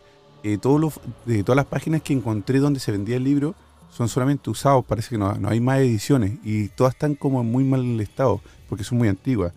es, que, es que cuando, cuando yo investigué después de, después de, de, coger este libro, cuando intenté investigar o algo, sí también, sí, nunca encontré un libro nuevo, nunca. ¿Quién los habrá tenido? No tengo ni idea, pero nunca lo encontré nuevo. ¿De qué año es la edición que tienes tú del libro? Mira, ¿sabes? Es, a ver, espérate, yo miro, pero no, no me he dado cuenta de qué, de qué edición es, de qué año. Hoy, mientras tanto, le estamos comentando a nuestros amigos de Instagram. Nos pregunta eh, Vázquez 2010. Cris, ¿cuál es el libro? Se llama La biografía del diablo. Estábamos leyéndolo hace un rato que pasaron algún tipo de sucesos que eh, la mamá de, nuestro amigo Cristian Díaz nos comentó. Eh, fueron, dice, las cosas sobre Cristo y los apóstoles de los que lo acompañaban. Sí, eh, más o menos de eso estábamos hablando. Oye, le mandamos saludos a Nicolás Rueda Rodríguez, eh, a Argelia Alais, que dice, hola Carlitos, hola, hola Argelia. Y después a Milena Valemart. Cristian, te escuchamos. Eh, vale, esta, esta edición que yo tengo aquí es del 92. Es una edición que fue del 92. ¿Y qué editorial? Esto es del 92. Pues es que esta sí es una editorial, es, es acá de, de Bogotá. De hecho, es una editorial. Dice esto, pipipi. No, de hecho acá, de hecho acá, el, el libro que tengo aquí en la, en la, pues en el inicio, en, la, en el índice, dice que básicamente no tiene, o sea, básicamente no tiene editorial, solamente dice que fue impreso y encuadernado por Lerner. Seguramente es la misma editorial Lerner, imagino yo. Sí, sí, Alberto Cosén, biógrafo del diablo, del, del libro, dice. Em, sí, no, no, no, no, no, me- qué raro que no encuentre casi nada de información de esto. Quimera. No, muy poca información. Ah, pues, Carlos, ¿encontraste tú algo? Eso, eso estoy buscando y estoy buscando si está en inglés también. A ver, porque mayormente esa se, así se puede encontrar la editorial donde fue. no, pero lo que pasa es que el actor es, es- es argentino y, y es- eh, eh, ah, vive en España. Así que no sé. José si- Máximo Rosario, ¿no? No, Alberto Causte. Esa es la biografía tuya, Carlito, que técnicamente-. No, y que técnicamente es un libro reciente, o sea, es un libro del 78, tampoco es que sea muy, No, no, no. Es que, es que el autor también eh, no es muy viejo. eh. Él es del 1940, así que tampoco es. Sí. eh, eh. Ay, mira, y falleció el 3 de octubre del 2010. Sí, señor. Qué increíble. Muy bien, muy, muy buena historia. Eh, Cristian, tú tienes un podcast, ¿verdad? Donde cuentas de esto y muchas cosas más. Sí, total. Nosotros, bueno, digo nosotros porque acá yo tengo una gran colaboradora que por lo menos es mi novia. Ella es, ha narrado ciertos podcasts de ahí y también tengo un amigo que también nos ha colaborado muchas veces. Entonces, yo digo nosotros. Entonces, bueno, si nuestro podcast lo pueden encontrar en todas las plataformas digitales, Spotify, Google Podcast, eh, por eh, Breaker, Mm. por Speaker, por Diver, por varias plataformas. Y sí tenemos aquí hablamos de todo un poco, hablamos de todo un poco. eh, tenemos aquí por lo menos un tema que siempre me ha, me ha encantado y siempre me ha, me ha- me ha llamado mucho la atención, es todo esto de- del, del dominio del mundo. Entonces tenemos cosas de la revista The Economist, tenemos de asesinos seriales, tenemos de invocaciones. De hecho, volviendo al asunto, de las películas, esta película del exorcismo de Emily Rose fue basado en el caso de Annalise Mitchell, que fue una, una, una joven que fue, eh, que fue poseída por varios demonios. También tenemos un podcast de ella. Tenemos cosas de duendes, hablamos de la mansión Winchester. La bueno, mansión hablamos de, mu- tenemos muchos temas. Sí, Muy oye, bueno, eh, sí. Eso de la mansión Winchester es, es- es bien, bien loco. ¿ah? Yo lo, lo, lo, lo poco que, me viene a la mente después de que la nombraste es que ellas pensaban que tenían algún tipo de, o tenían algún tipo de maleficio o algo que tenía, que ellas querían hacer, pues hicieron, hicieron mi- miles de puertas que no llegan para ningún lugar también. Exactamente, porque la señora Winchester, Sarah Winchester, creía que los de que, que, ella iba a ser perseguida, bueno, creía no, también influyó una bruja a la que ella consultó y la bruja le dijo, usted tiene que construir una casa y nunca dejar de construirla porque las personas que han matado con el rifle Winchester la van a perseguir a usted por toda la vida. Entonces usted tiene que construir siempre, la casa siempre tiene que estar en construcción. Es una, es una cosa increíble. Sí, qué locura. Es una ¿no? cosa increíble. Sí, total. Es una cosa increíble, es una cosa brutal. Bien. Oye, ¿tienes alguna otra película que nos puedas contar más o menos? O... Sí, claro. Mira, te voy a contar de Poltergeist. Sí, oye, esa, oye, qué buena película esa. eh, ¿Has visto Poltergeist? Pero, pero muchas. Es una película brutal. Sí, oye, pero qué, qué increíble esto del el fenómeno póster que, que en el fondo uno no, s- bueno, yo no sé si es un demonio o es la casa que está poseída o cómo se produce esto porque es muy loco la fuerza que tiene para poder mover cosas y poder eh, tirar cosas y, y, ah, No, no, no. E- Ese es, un- algo que me, que me fascina a mí, que, sería un honor, sería un privilegio, o me encantaría poder estar en una casa, en un lugar donde hayan no posteriores. Sería muy, muy, muy entretenido. Sí, de hecho, de hecho ahí en, los poltergeist sí son como un escalón un poco más arriba de los espíritus o pues de los, de los que aún están en el mundo terrenal. Porque ya lo que yo siempre he escuchado es que los poltergeist ya son fantasmas o ya, o ya tienden a ser espíritus con, con mayor capacidad para mover cosas, para mover objetos, para, bueno, también poseer a las mismas personas, pero bueno. Eh, aquí, hablando de la película como tal, Poltergeist, empezando, esta película iba a ser dirigida por, eh, por Steven Spielberg, sí, pero Steven Spielberg en ese momento también estaba como dirigiendo E.T., entonces tenía como esos dos proyectos, eh, ac- pues como en su mano, pero en en- por las leyes de Hollywood en ese momento, eh, él decidió quedarse, solamente podía grabar una película en ese tiempo. ¿Qué es lo que pasa con, con esto? Acá Steven Spielberg le da el mando a Toby Hooper, que es el director de la película. ¿A qué traigo esto? ¿Por qué traigo esto? Em, traigo esto porque por lo menos cuando se, cuando se hace la, la, la película de Poltergeist, Steven Spielberg no se separa del todo. Está haciendo ahí como, va como que le da sus consejos a, a este director, no sé qué, todo el asunto. Y de hecho, Steven Spielberg pone ciertas reglas en, en el set de grabación. Muchas veces no era, eh, así como, como lo decimos acá en Colombia, negrero, Mm. con, con sus actores negreros que los obligan a hacer cosas que de pronto no quieren y tienen o tienen que hacerlo, si no son despedidos, ¿cierto? Ah, Eso es lo que nosotros lo llamamos acá negrero. Entonces, bueno. Entonces, este Steven Spielberg se empieza como a enloquecer un poco con esta película ya ah, desde el lado de atrás, o sea, desde tras bambalinas. ¿cierto? Entonces, ¿qué es lo que pasa con, con, con esta película? Todo se dice que fue a raíz, todos los sucesos que pasan en las tres películas fue a raíz de un suceso en especial. Hay una escena en la primera película donde se abre un hoyo debajo de la casa de, de esta familia. La casa cae, está lloviendo Sí, así sí, torrencialmente, sí. se llena este hueco y, y de un momento a otro empiezan a salir esqueletos Sí. flotantes de esta casa que obviamente, según la trama de la película, era un cementerio que habían construido encima de esta casa. Sí. Entonces uno dice que uno dice como, bueno, ok, hasta ahí todo normal, entre comillas. ¿Qué es lo que pasa? Para la época, conseguir un esqueleto hecho de materiales artificiales, de látex y de toda esta cosa, era mucho más costoso que conseguir esqueletos reales. No te puedo creer.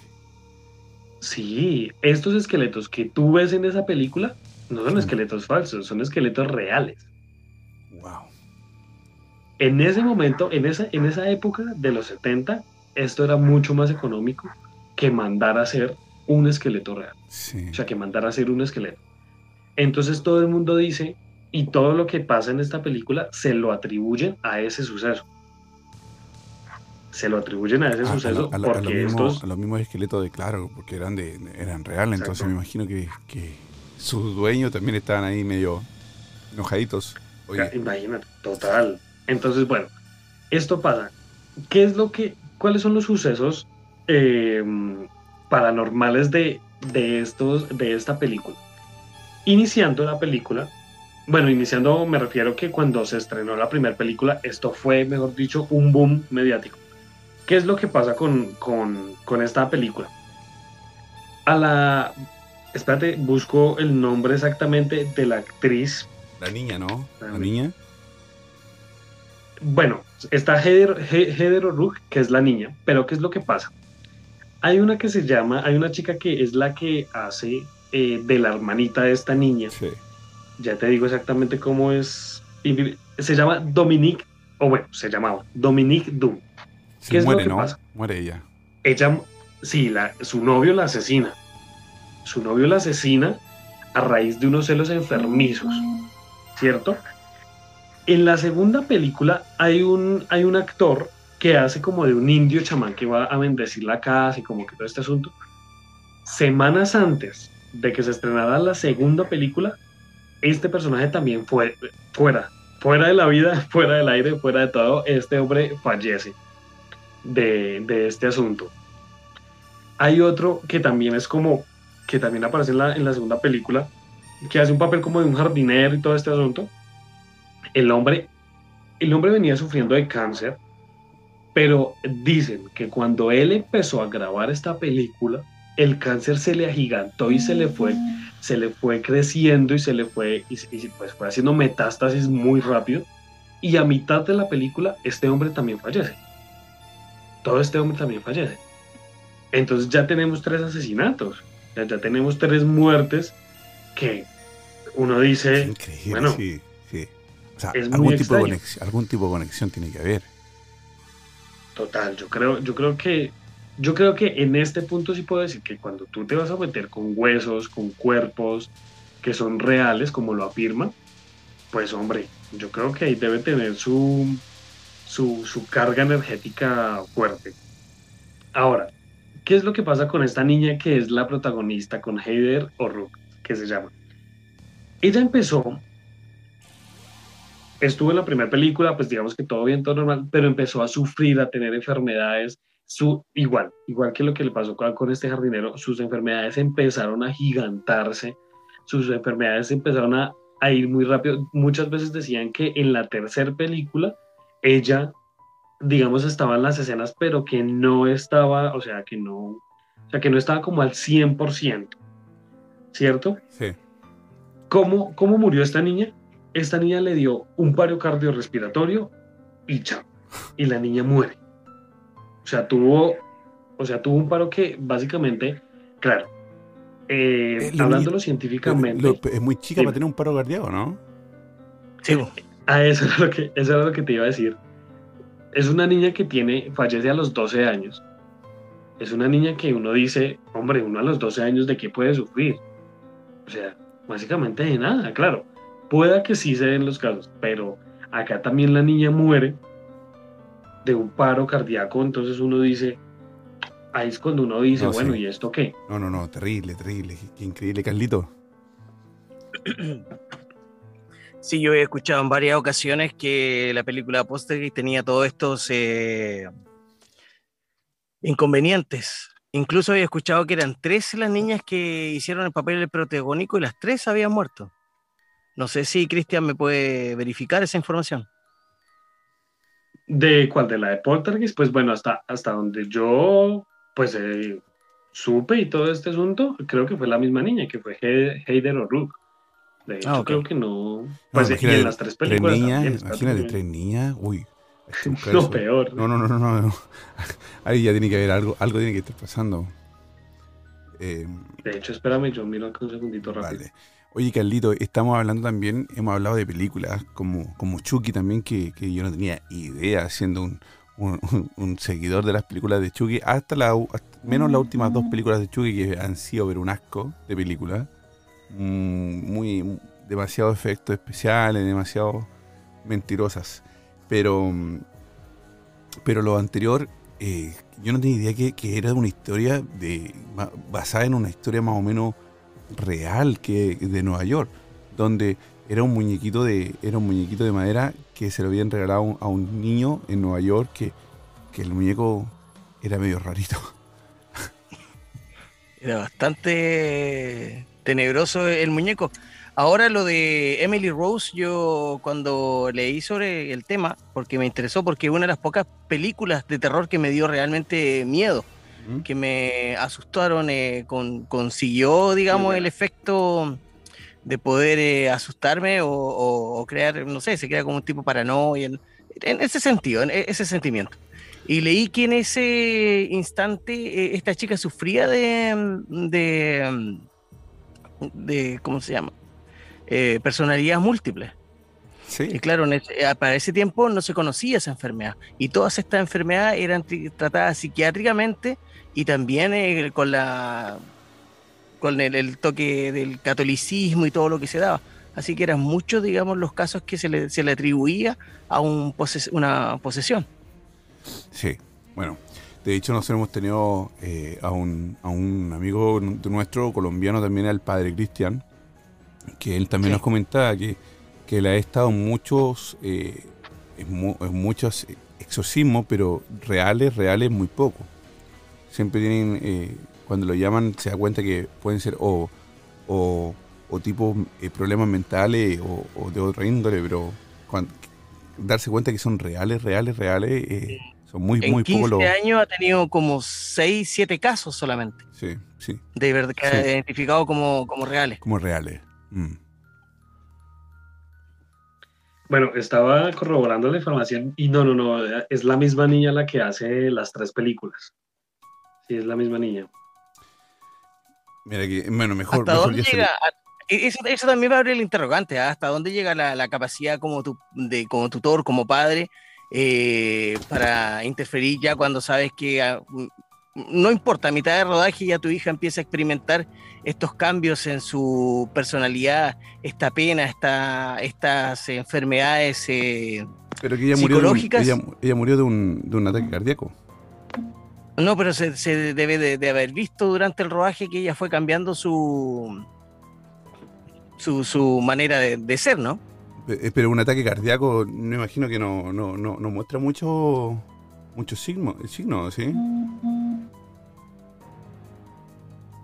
Pues la verdad no creo, o sea, No, si de pronto no nos sufre de algo en especial, creería que no. Claro, o sea, no muestra claro. un signo aparente. No, me imagino que ella no, no, no entró en una depresión y nada, o sea, le dio un ataque cardíaco y, y fuiste buena nomás, pero no. sido por estrés, yo creo, porque uno conoce un poco del medio machilian, tú también, y sabes lo estresante que es, lo, lo que te empujan, los tiempos que se ocupan, los presupuestos que se hacen. Mm. Entonces imagínate un niño envuelto este en este medio también. Ah, sí, eso sí, eso sí debe ser estresante también. Y, y, y, y los, y los papás también, ah, que, que de repente uno.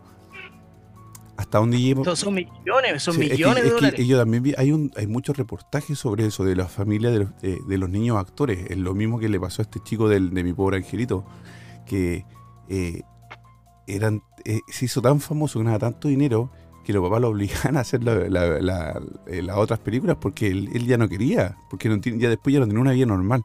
Aunque- No, no tiene infancia. no, no, no, no, pero lamentable que, que- que murió. Eso sí, es un... Oye, una acotación, saludos te mandan, dice muy buen programa, saludos chiquillos de este Marco. Muy bien, saludos a Marquito. ¿Mm? Eh, Machile, para la gente que quiera opinar, ¿nos puede repetir el WhatsApp, por favor? Pero por supuesto. WhatsApp más 467-0406-4216. También nos puede mandar el, un DM y con unas preguntas también al Instagram. Síguenos en nuestros Instagram. Arroba Machilian. Arroba Kalitroski78.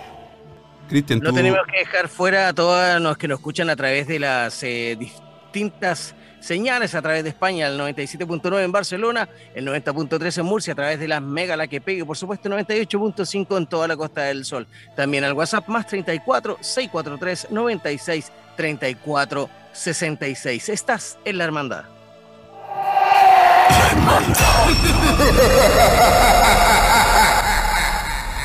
Cristian, también te queremos... Eh, eh, ¿Puedes nombrar tu Instagram? Claro que sí. El Instagram del podcast es arroba Colombia Paranormal Podcast. Ahí todo el tiempo estamos montando cositas de lo que hacemos y de los podcasts que salen. Y si me quieren seguir en mi, pod- en mi, perdón, en mi Instagram personal, estoy como arroba soy-cristian01. Así me encuentro. Muy bien, soy guion bajo Cristian01 y eh, Colombia Paranormal Podcast. Te damos, oye, Sí. Cristian ha sido espectacular todavía, nos queda un rato más de programa para que sigamos conversando contigo, pero le quiero dar la, la bienvenida a gente que está llegando también ya al Instagram y nos están saludando.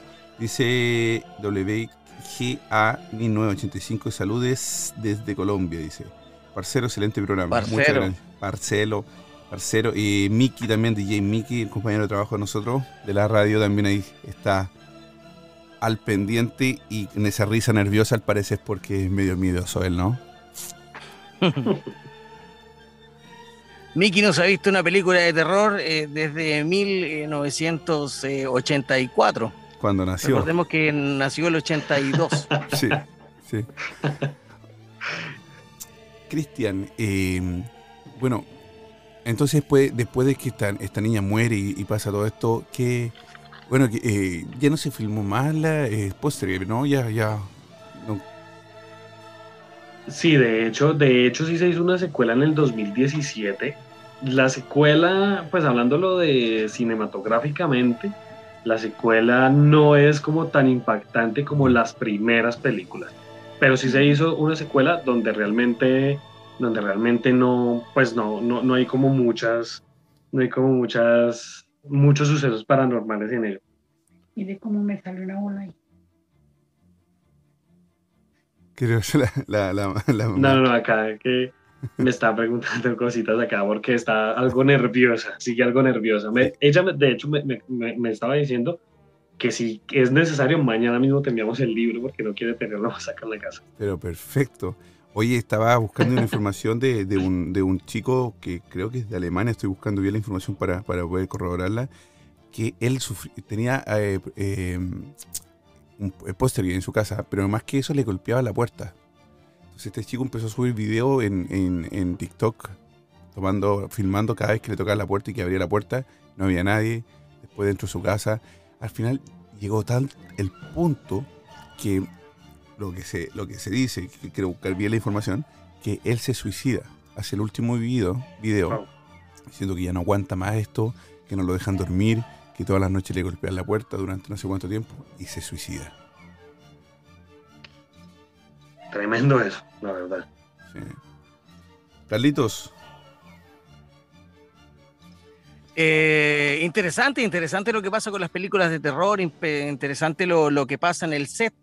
Yo también, eh, siendo muy sincero, yo creo muy poco cuando viene eh, directamente los encargados de la película eh, lo que puedan decir en los sucesos, paranormales que en ella ocurren, pero sí creo cuando viene del personal de limpieza, por ejemplo, cuando viene del personal de, del catering, cuando viene del, del ese, digamos, los que ayudan a que se forme el, el estudio ¿no? de, de grabación.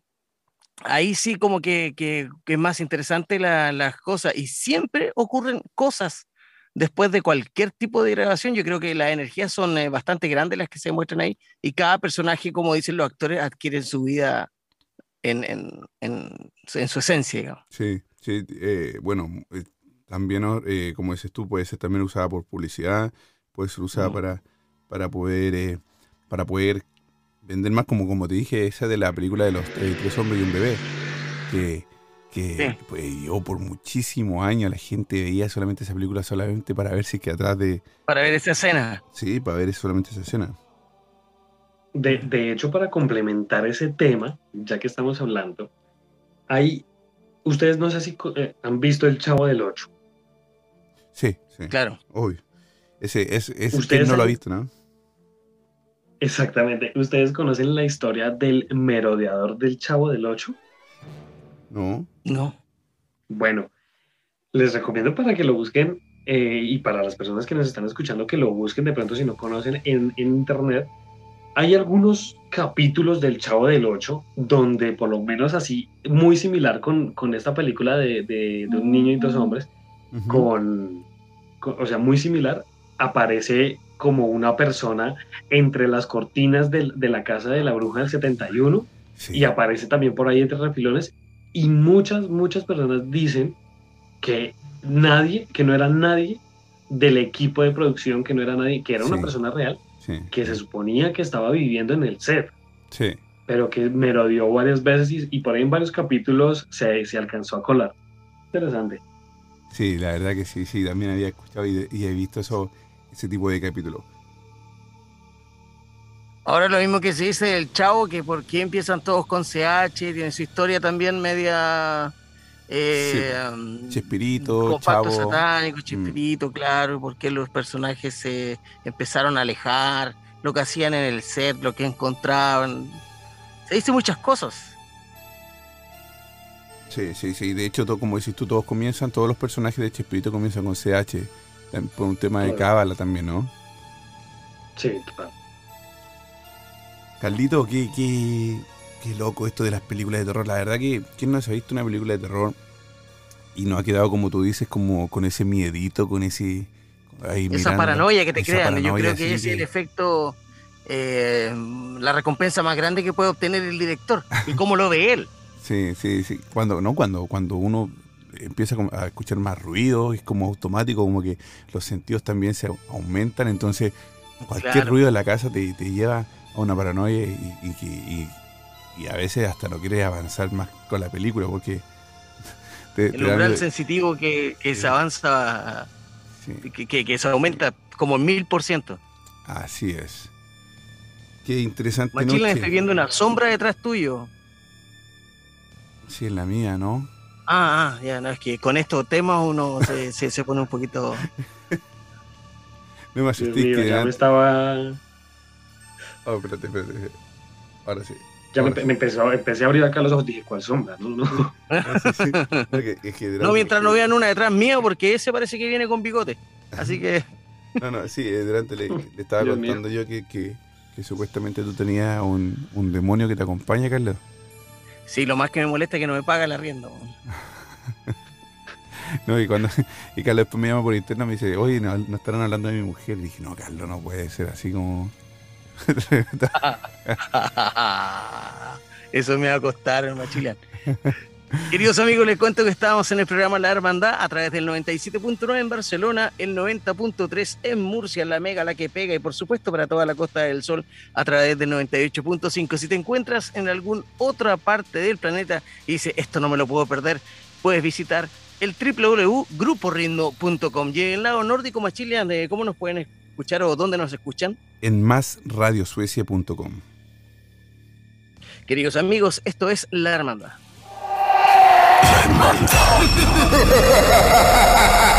Síguenos en nuestros Instagram. Arroba Machilian. Arroba Kalitroski78. Estás escuchando La Hermandad con Chris Machilian y Carly Trotsky.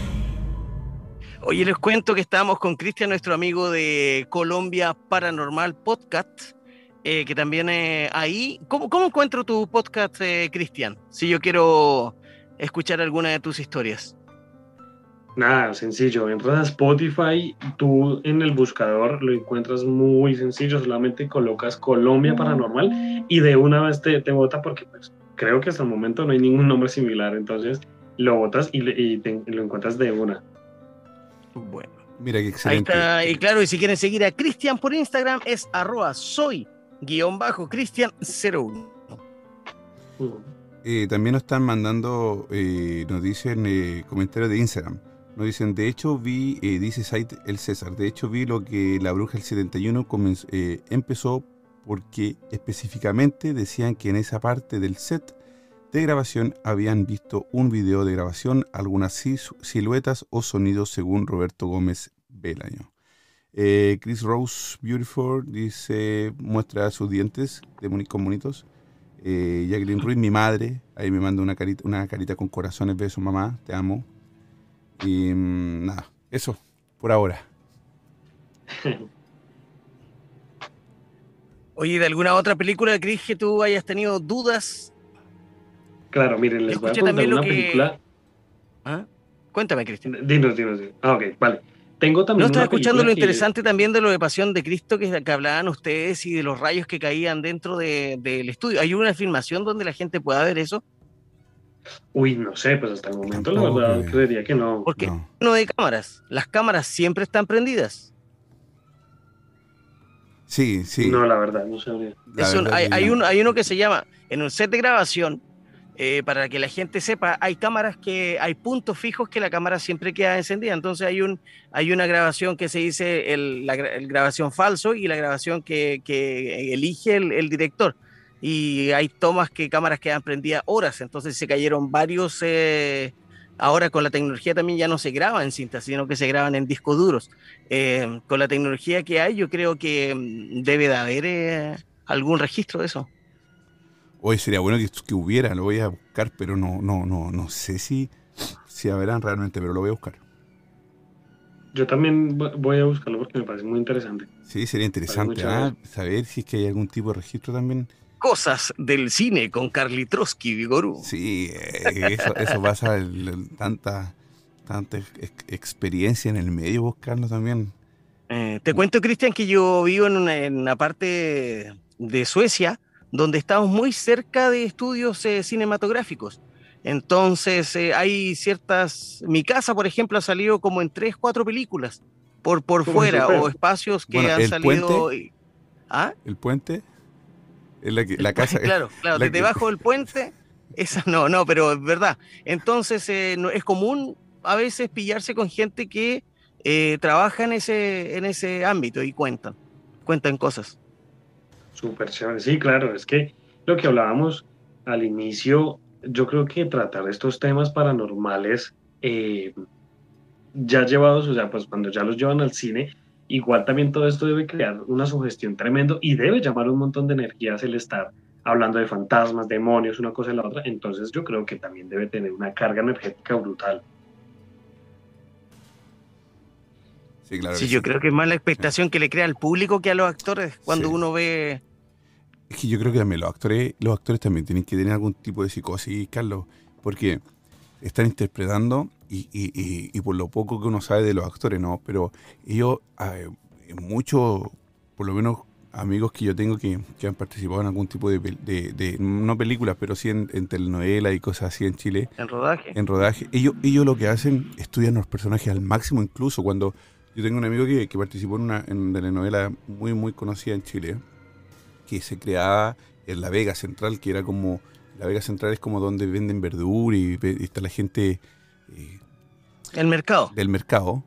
Eh, él estuvo yendo a trabajar casi dos meses, tres meses con, personas que es gratis ahí a un negocio para poder estudiarlo, para poder mimetizarse con, con, el, con su personaje. Entonces, ellos, ellos sí hacen un estudio completo de sus personajes, de cómo eh, tratan de buscar personas que similares, de hecho, personajes que tú mismo tenías en, en, tu programa de radio de la mañana, Carlos, que, que tú los sacas de personas que, que, tú conoces, porque es la forma de cómo los actores también ingresan. Entonces, estas personas que hacen, no sé, si están haciendo la vida, algún tipo de eh, esta película de exorcismo, por ejemplo, que tienen que leer sobre Emily Rose, tienen que saber qué pasó y tienen que mimetizarse también. Entonces yo creo que llegan en un momento, en un trance, en creerse tanto el cuento dentro de la filmación para poder, para que, para que nosotros como espectadores lo veamos como real también, ¿verdad?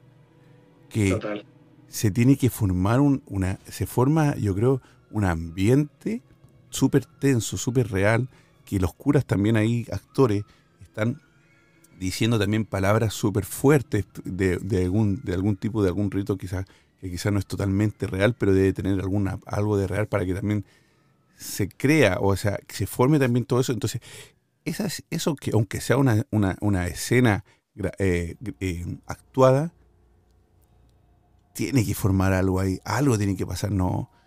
La, eh, no, sí, sí, el estudio del personaje que hacen, hablan con los familiares, cuando esto ya pasó, hablan con cualquier tipo de, de, de, de, persona que haya sido cercana al personaje que van a interpretar. Eh, yo lo sé, bueno, coincidimos en que yo también tengo amigos actores que están actuando en, televisión, en no, en cine principalmente, o sí, no. Bueno, después te voy a preguntar en interno si, si, si hay alguno que se ha pasado alguna película, ¿no? Pero sí, ese, el estudio de personaje es, es, intenso. Yo creo que para estudiar, y más encima estudiar estas historias eh, que son o sea, es un estado grave para nosotros, para, los creyentes en todo esto, de, que a una persona le puede pasar, porque no son muchos casos tampoco. ¿Cómo determinar cuándo son, cuando son reales y cuando, son no, cuando no son? Eso es lo difícil, eso es lo que Eso es lo más difícil, nos explicaba también el padre sí, Cristian. y yo, yo, eso yo también busco, a veces cuando, como iniciándome en esto de la investigación paranormal, también es lo que yo busco, Cristian, busco, y Carlito, saber que, todo lo que, lo que dicen de, algún lugar, de algún sitio, saber si es mm. cierto, saber si es verdad. Y también yo también creo otra cosa, creo que a veces puede sí ser cierto, pero a uno no le pasan estas cosas porque a lo mejor tampoco uno tiene la capacidad de eh, la sensibilidad para poder conectarse o para poder escuchar o para poder ver. Sí, mm. me han pasado cosas, sí he escuchado algunos gritos y cosas así que también la, he podido... Eh, eh, ¿Sabes qué me pasó en, la casa, Carlita, en la, cabaña esta? cuando voy caminando hacia la cabaña, escuché unos gritos de mujer, pero fuertísimos, así. Gritos de mujer, pero feo, feo. Y imagina que yo estaba caminando al medio del bosque. El auto lo estacioné casi a dos kilómetros de distancia de la casa y después tuve que ingresar caminando al bosque con una nieve, un frío de menos 16 grados, una nieve muy alta, con un bolso con todo mi equipo, la linterna y el celular tratando de guiarme con, eh, al teléfono con la señora que, la dueña de casa. Resulta que eh, se escuchan estos gritos y empecé a llegar, llegué a la cabaña y empecé a investigar. Y resulta que lo, lo, lo, lo alce, el ruido que hacen ellos es como un grito de una mujer. Entonces se podía entender o se podía asimilar de que habían animales cerca de donde yo estaba caminando. Eh, cosas así. Pero uno nunca va a saber realmente porque no vio ningún alce, tampoco vio ninguna mujer. Eh, se escucharon cosas horribles cuando estaba dentro de la cabaña. Eh, de hecho, cuando hice eh, en una parte de la investigación, dejé el teléfono solo y salgo de la cabaña. Yo tengo unos sensores, eh, puse unos sensores de luz y puse también un una máquina que mide el electromagnetismo. Y, una de las videntes comenzó a hacer preguntas y se activaron los sensores y se activó la luz del electromagnetismo y yo estando afuera. Cosas que, que no se entienden, que cosas que, que a, mí yo cuando a mí me golpearon la ventana después que ya terminé la, el live, me golpearon la ventana, yo salí a mirar y, no, escuché nada, o sea, no vi nada, perdón. Entonces, sí son cosas que, quizás si tuviera yo la capacidad también de poder ver o poder sentir más, o sea, quizás no se podía ni siquiera dormir ahí por, la, por, lo fuerte de esto. Así es. Tremendo, de hecho, de, de, hecho, de hecho les voy a contar una historia así muy cortica de aquí al lado. Yo bueno, pues en la casa en donde estoy, aquí al lado de mi casa, hay una casita, pues una casa de tres pisos, es grandecita. Hace unos, dos, hace unos, ¿qué te digo yo? Seis meses, ocho meses, nosotros empezamos a escuchar ruidos. En las noches corrían, movían cosas, eh, se escuchaban pasos, se escuchaban como que arrastraran cosas. Nosotros, ah, bueno, cabe decir, les voy a explicar más o menos cómo es la arquitectura de esta casa. En el primer piso intentó ser como un restaurante, pues que desafortunadamente no dio, no dio fruto. En el segundo piso es un salón de eventos y en el tercer piso vive la, pues por así, bueno, la hija del dueño de la casa, vive la hija del dueño de la casa con su esposo, su niño de 10 años tal vez, y tienen un perro, un perrito de raza grande. Nosotros hubo una época en que acá escuchábamos un montón, eh, los ruidos eran tan fuertes que se escuchaban, mejor dicho, como si yo acá estuviera moviendo algo. Y se escuchaban y se movían las cosas, se escuchaban pasos que corrían, que saltaban. Y nosotros decíamos, hombre, ¿qué es eso lo que es una esta señora... Eh, eh, eh, no, un carro, un carro que ah, pasó. Un carro que pasó. Casi me mató. no, no, no te me asustes. Entonces empezaron a escuchar, se empezaron, nosotros empezamos a escuchar estos ruidos y nosotros, ve tan raro. Bueno, hace como tres meses o dos meses, eh, mi mamá vio al dueño de la casa y le dijo, el señor se llama Jairo, y le dijo, oiga, don Jairo, em, yo quiero hacer una pregunta, yo quisiera saber qué es lo que hace su hija de pronto tanto en la casa, porque es que se escuchan ruidos, se escuchan que corren, bueno, le describió todos los ruidos. Este señor es un señor, le pongo de unos cincuenta y tantos, se agarra la cabeza y le dice, ¿usted también los escucha? Y mi mamá le dice, Sí, sí, sí, nosotros lo escuchamos todo el tiempo. Le dice, mire, la verdad es que eh, aquí en esta casa hay un espíritu que persigue a mi hija y la atormenta y es el que produce todos estos sonidos y es el, es el que hace todos estos sonidos. Mi hija hay temporadas en que no la dejan dormir, mi, ahí tiene temporadas en que no pasa absolutamente nada, pero todo el tiempo es, o sea, a pesar de que hay lapsos de tiempo en que no ocurre nada, pero siempre es constante con algo. muchas veces, sí, el Señor le contaba a mi mamá y le decía, muchas veces ella está acostada en su cama y siente como que, o sea, tiene esta sensación como que la están observando, ella escucha ruidos y ella se, pues, se altera un poco y le empieza a decir a este espíritu como, hey, no, no me moleste más, váyase, váyase, no me moleste más. Entonces, es una cosa que uno dice, y, y te lo digo porque entre comillas he sido testigo de lo que está pasando aquí en esta casa, y uno dice, bueno, y entonces hay que, hay uno que, hay uno que, que, ¿qué hace? Dijeron que iban a traer un padre para exorcizar. Yo hablé con el señor y le dije como, oiga, déjeme entrar, yo quiero estar un rato ahí, de pronto saber si suena algo. La verdad no me dejaron entrar porque la señora prefirió como guardar un poco la distancia en ese sentido, porque ella, ella me decía, no, no quiero, o sea, no quiero que esto sea, se, se, crezca más, la verdad, no quiero que esto se crezca más porque la verdad la pasamos muy mal. ¿Y hace cuánto fue? Todo hace poco, ¿no? Sí, relativamente fue hace poco. De hecho, la semana pasada yo estaba haciendo un directo en Twitch y dos minuticos, como un minutico antes de yo iniciar el directo, eh, escuchamos acá cosas. Se escucharon, se escuchaban como si le pegaran algo, como si estuvieran martillando. O sea, bueno, no sé si logran escuchar este sonido. Sí, sí. Ahora sí, sí era, algo ahí como, como martillamos, martillamos, martillamos. Y yo me quedé acá callado y yo dije, ¿qué será? Y yo de hecho me bajé a la sala y le golpeé en la pared a ver si tenía alguna respuesta o algo, pero no, pues bueno, no pasó nada. Pero sí, sí es, sí es bastante terrorífico lo que sufre la señora. Oye, ¿y tu mamá cómo lo hace? Que tu mamá ya con, con, el pedacito del libro, que con, el eh, párrafo que leímos del libro, quedó súper asustada cómo, cómo, cómo, lo vive ella, porque me imagino que también eh, está bien. Porque nos dice que vio, vio esta sombra cuando comenzamos a, hablar del libro entró toda asustada a tu habitación. ¿Qué, qué, ¿Cómo lo vive ella? Total. No, mira, es muy curioso porque mi mamá no cree nada. Acá en la casa sí nos han pasado cosas extrañas, tanto a ella como a mí. Nos han pasado cosas extrañas y ella me dice, no, tiene que ser tal cosa. No, puede que pase por esto. Sí, siempre le busca la razón lógica a esto y de hecho ella no es de creer mucho en estas cosas. La verdad, sí tuvo que haber visto algo ahorita para entrar tan asustada. Porque mm. realmente tampoco es que nos pase todo el tiempo. De hecho, ella cuando, cuando se escuchan cosas al otro día entre los dos, ella me dice, ¿usted se escuchó? Y yo le digo, sí, yo sí escuché. Y, y, y, ella me dice, no, yo también escuché eso, pero bueno, pues ya quién sabe qué es. Pero mi mamá no es como que se altere mucho con estas cosas, por eso me sorprendió lo de, lo de ahorita. Porque mi mamá no es que se altere mucho con esto. Claro, entonces, esto tuvo que haber visto algo para que pudiera, para que haya entrado, ¿no? Yo creo, sí.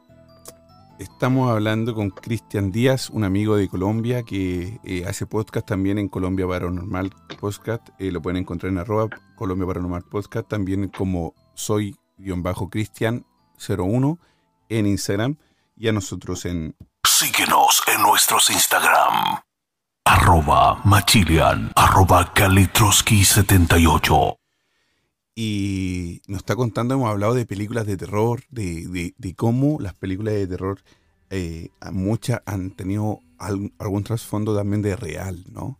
Hemos hablado también de un libro que se llama La biografía del diablo, que afortunadamente me lo va a enviar Cristian y lo voy a poder leer y si lo voy a poder comentar en un futuro.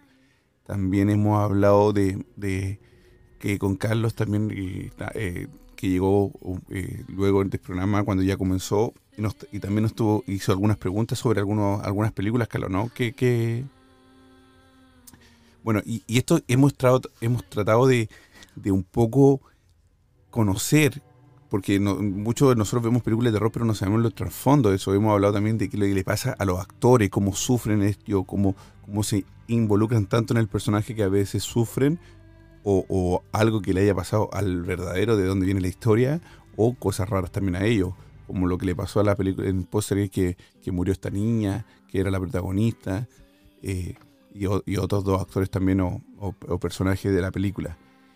Eh, Cristian nos cuenta que al lado de su casa hay una casa donde eh, también pasan muchas cosas y una de esas cosas han sucedido hace muy muy poco que que escucharon mucho ruido y cuando le fueron a preguntar al dueño de esta casa dice que es un espíritu que atormenta a la hija del dueño, que la hija vive ahí con su, con su marido y su hija o hijo. ¿Qué pasa? ¿Por qué los demonios o por qué eh, los espíritus eligen solamente un lugar en específico? ¿Cómo logran o ellos sienten que esa es la persona a la que tienen que poseer o a la que tienen que molestar? ¿Por qué no molestan al de al lado? ¿Por qué no? ¿Por qué no? ¿Por qué no, no, por qué tiene que uno ir a un, lugar abandonado donde hay espíritu y no puede ir a, a un lugar lujoso que también pueden haberlo? ¿Por qué tienen que ser siempre en la noche y no en el día? Todas esas cosas que uno tiene preguntas e intenta buscarle una respuesta al hacer algún tipo de investigación. Estamos conversando acá con nuestro amigo Cristian Díaz y Kalitrowski.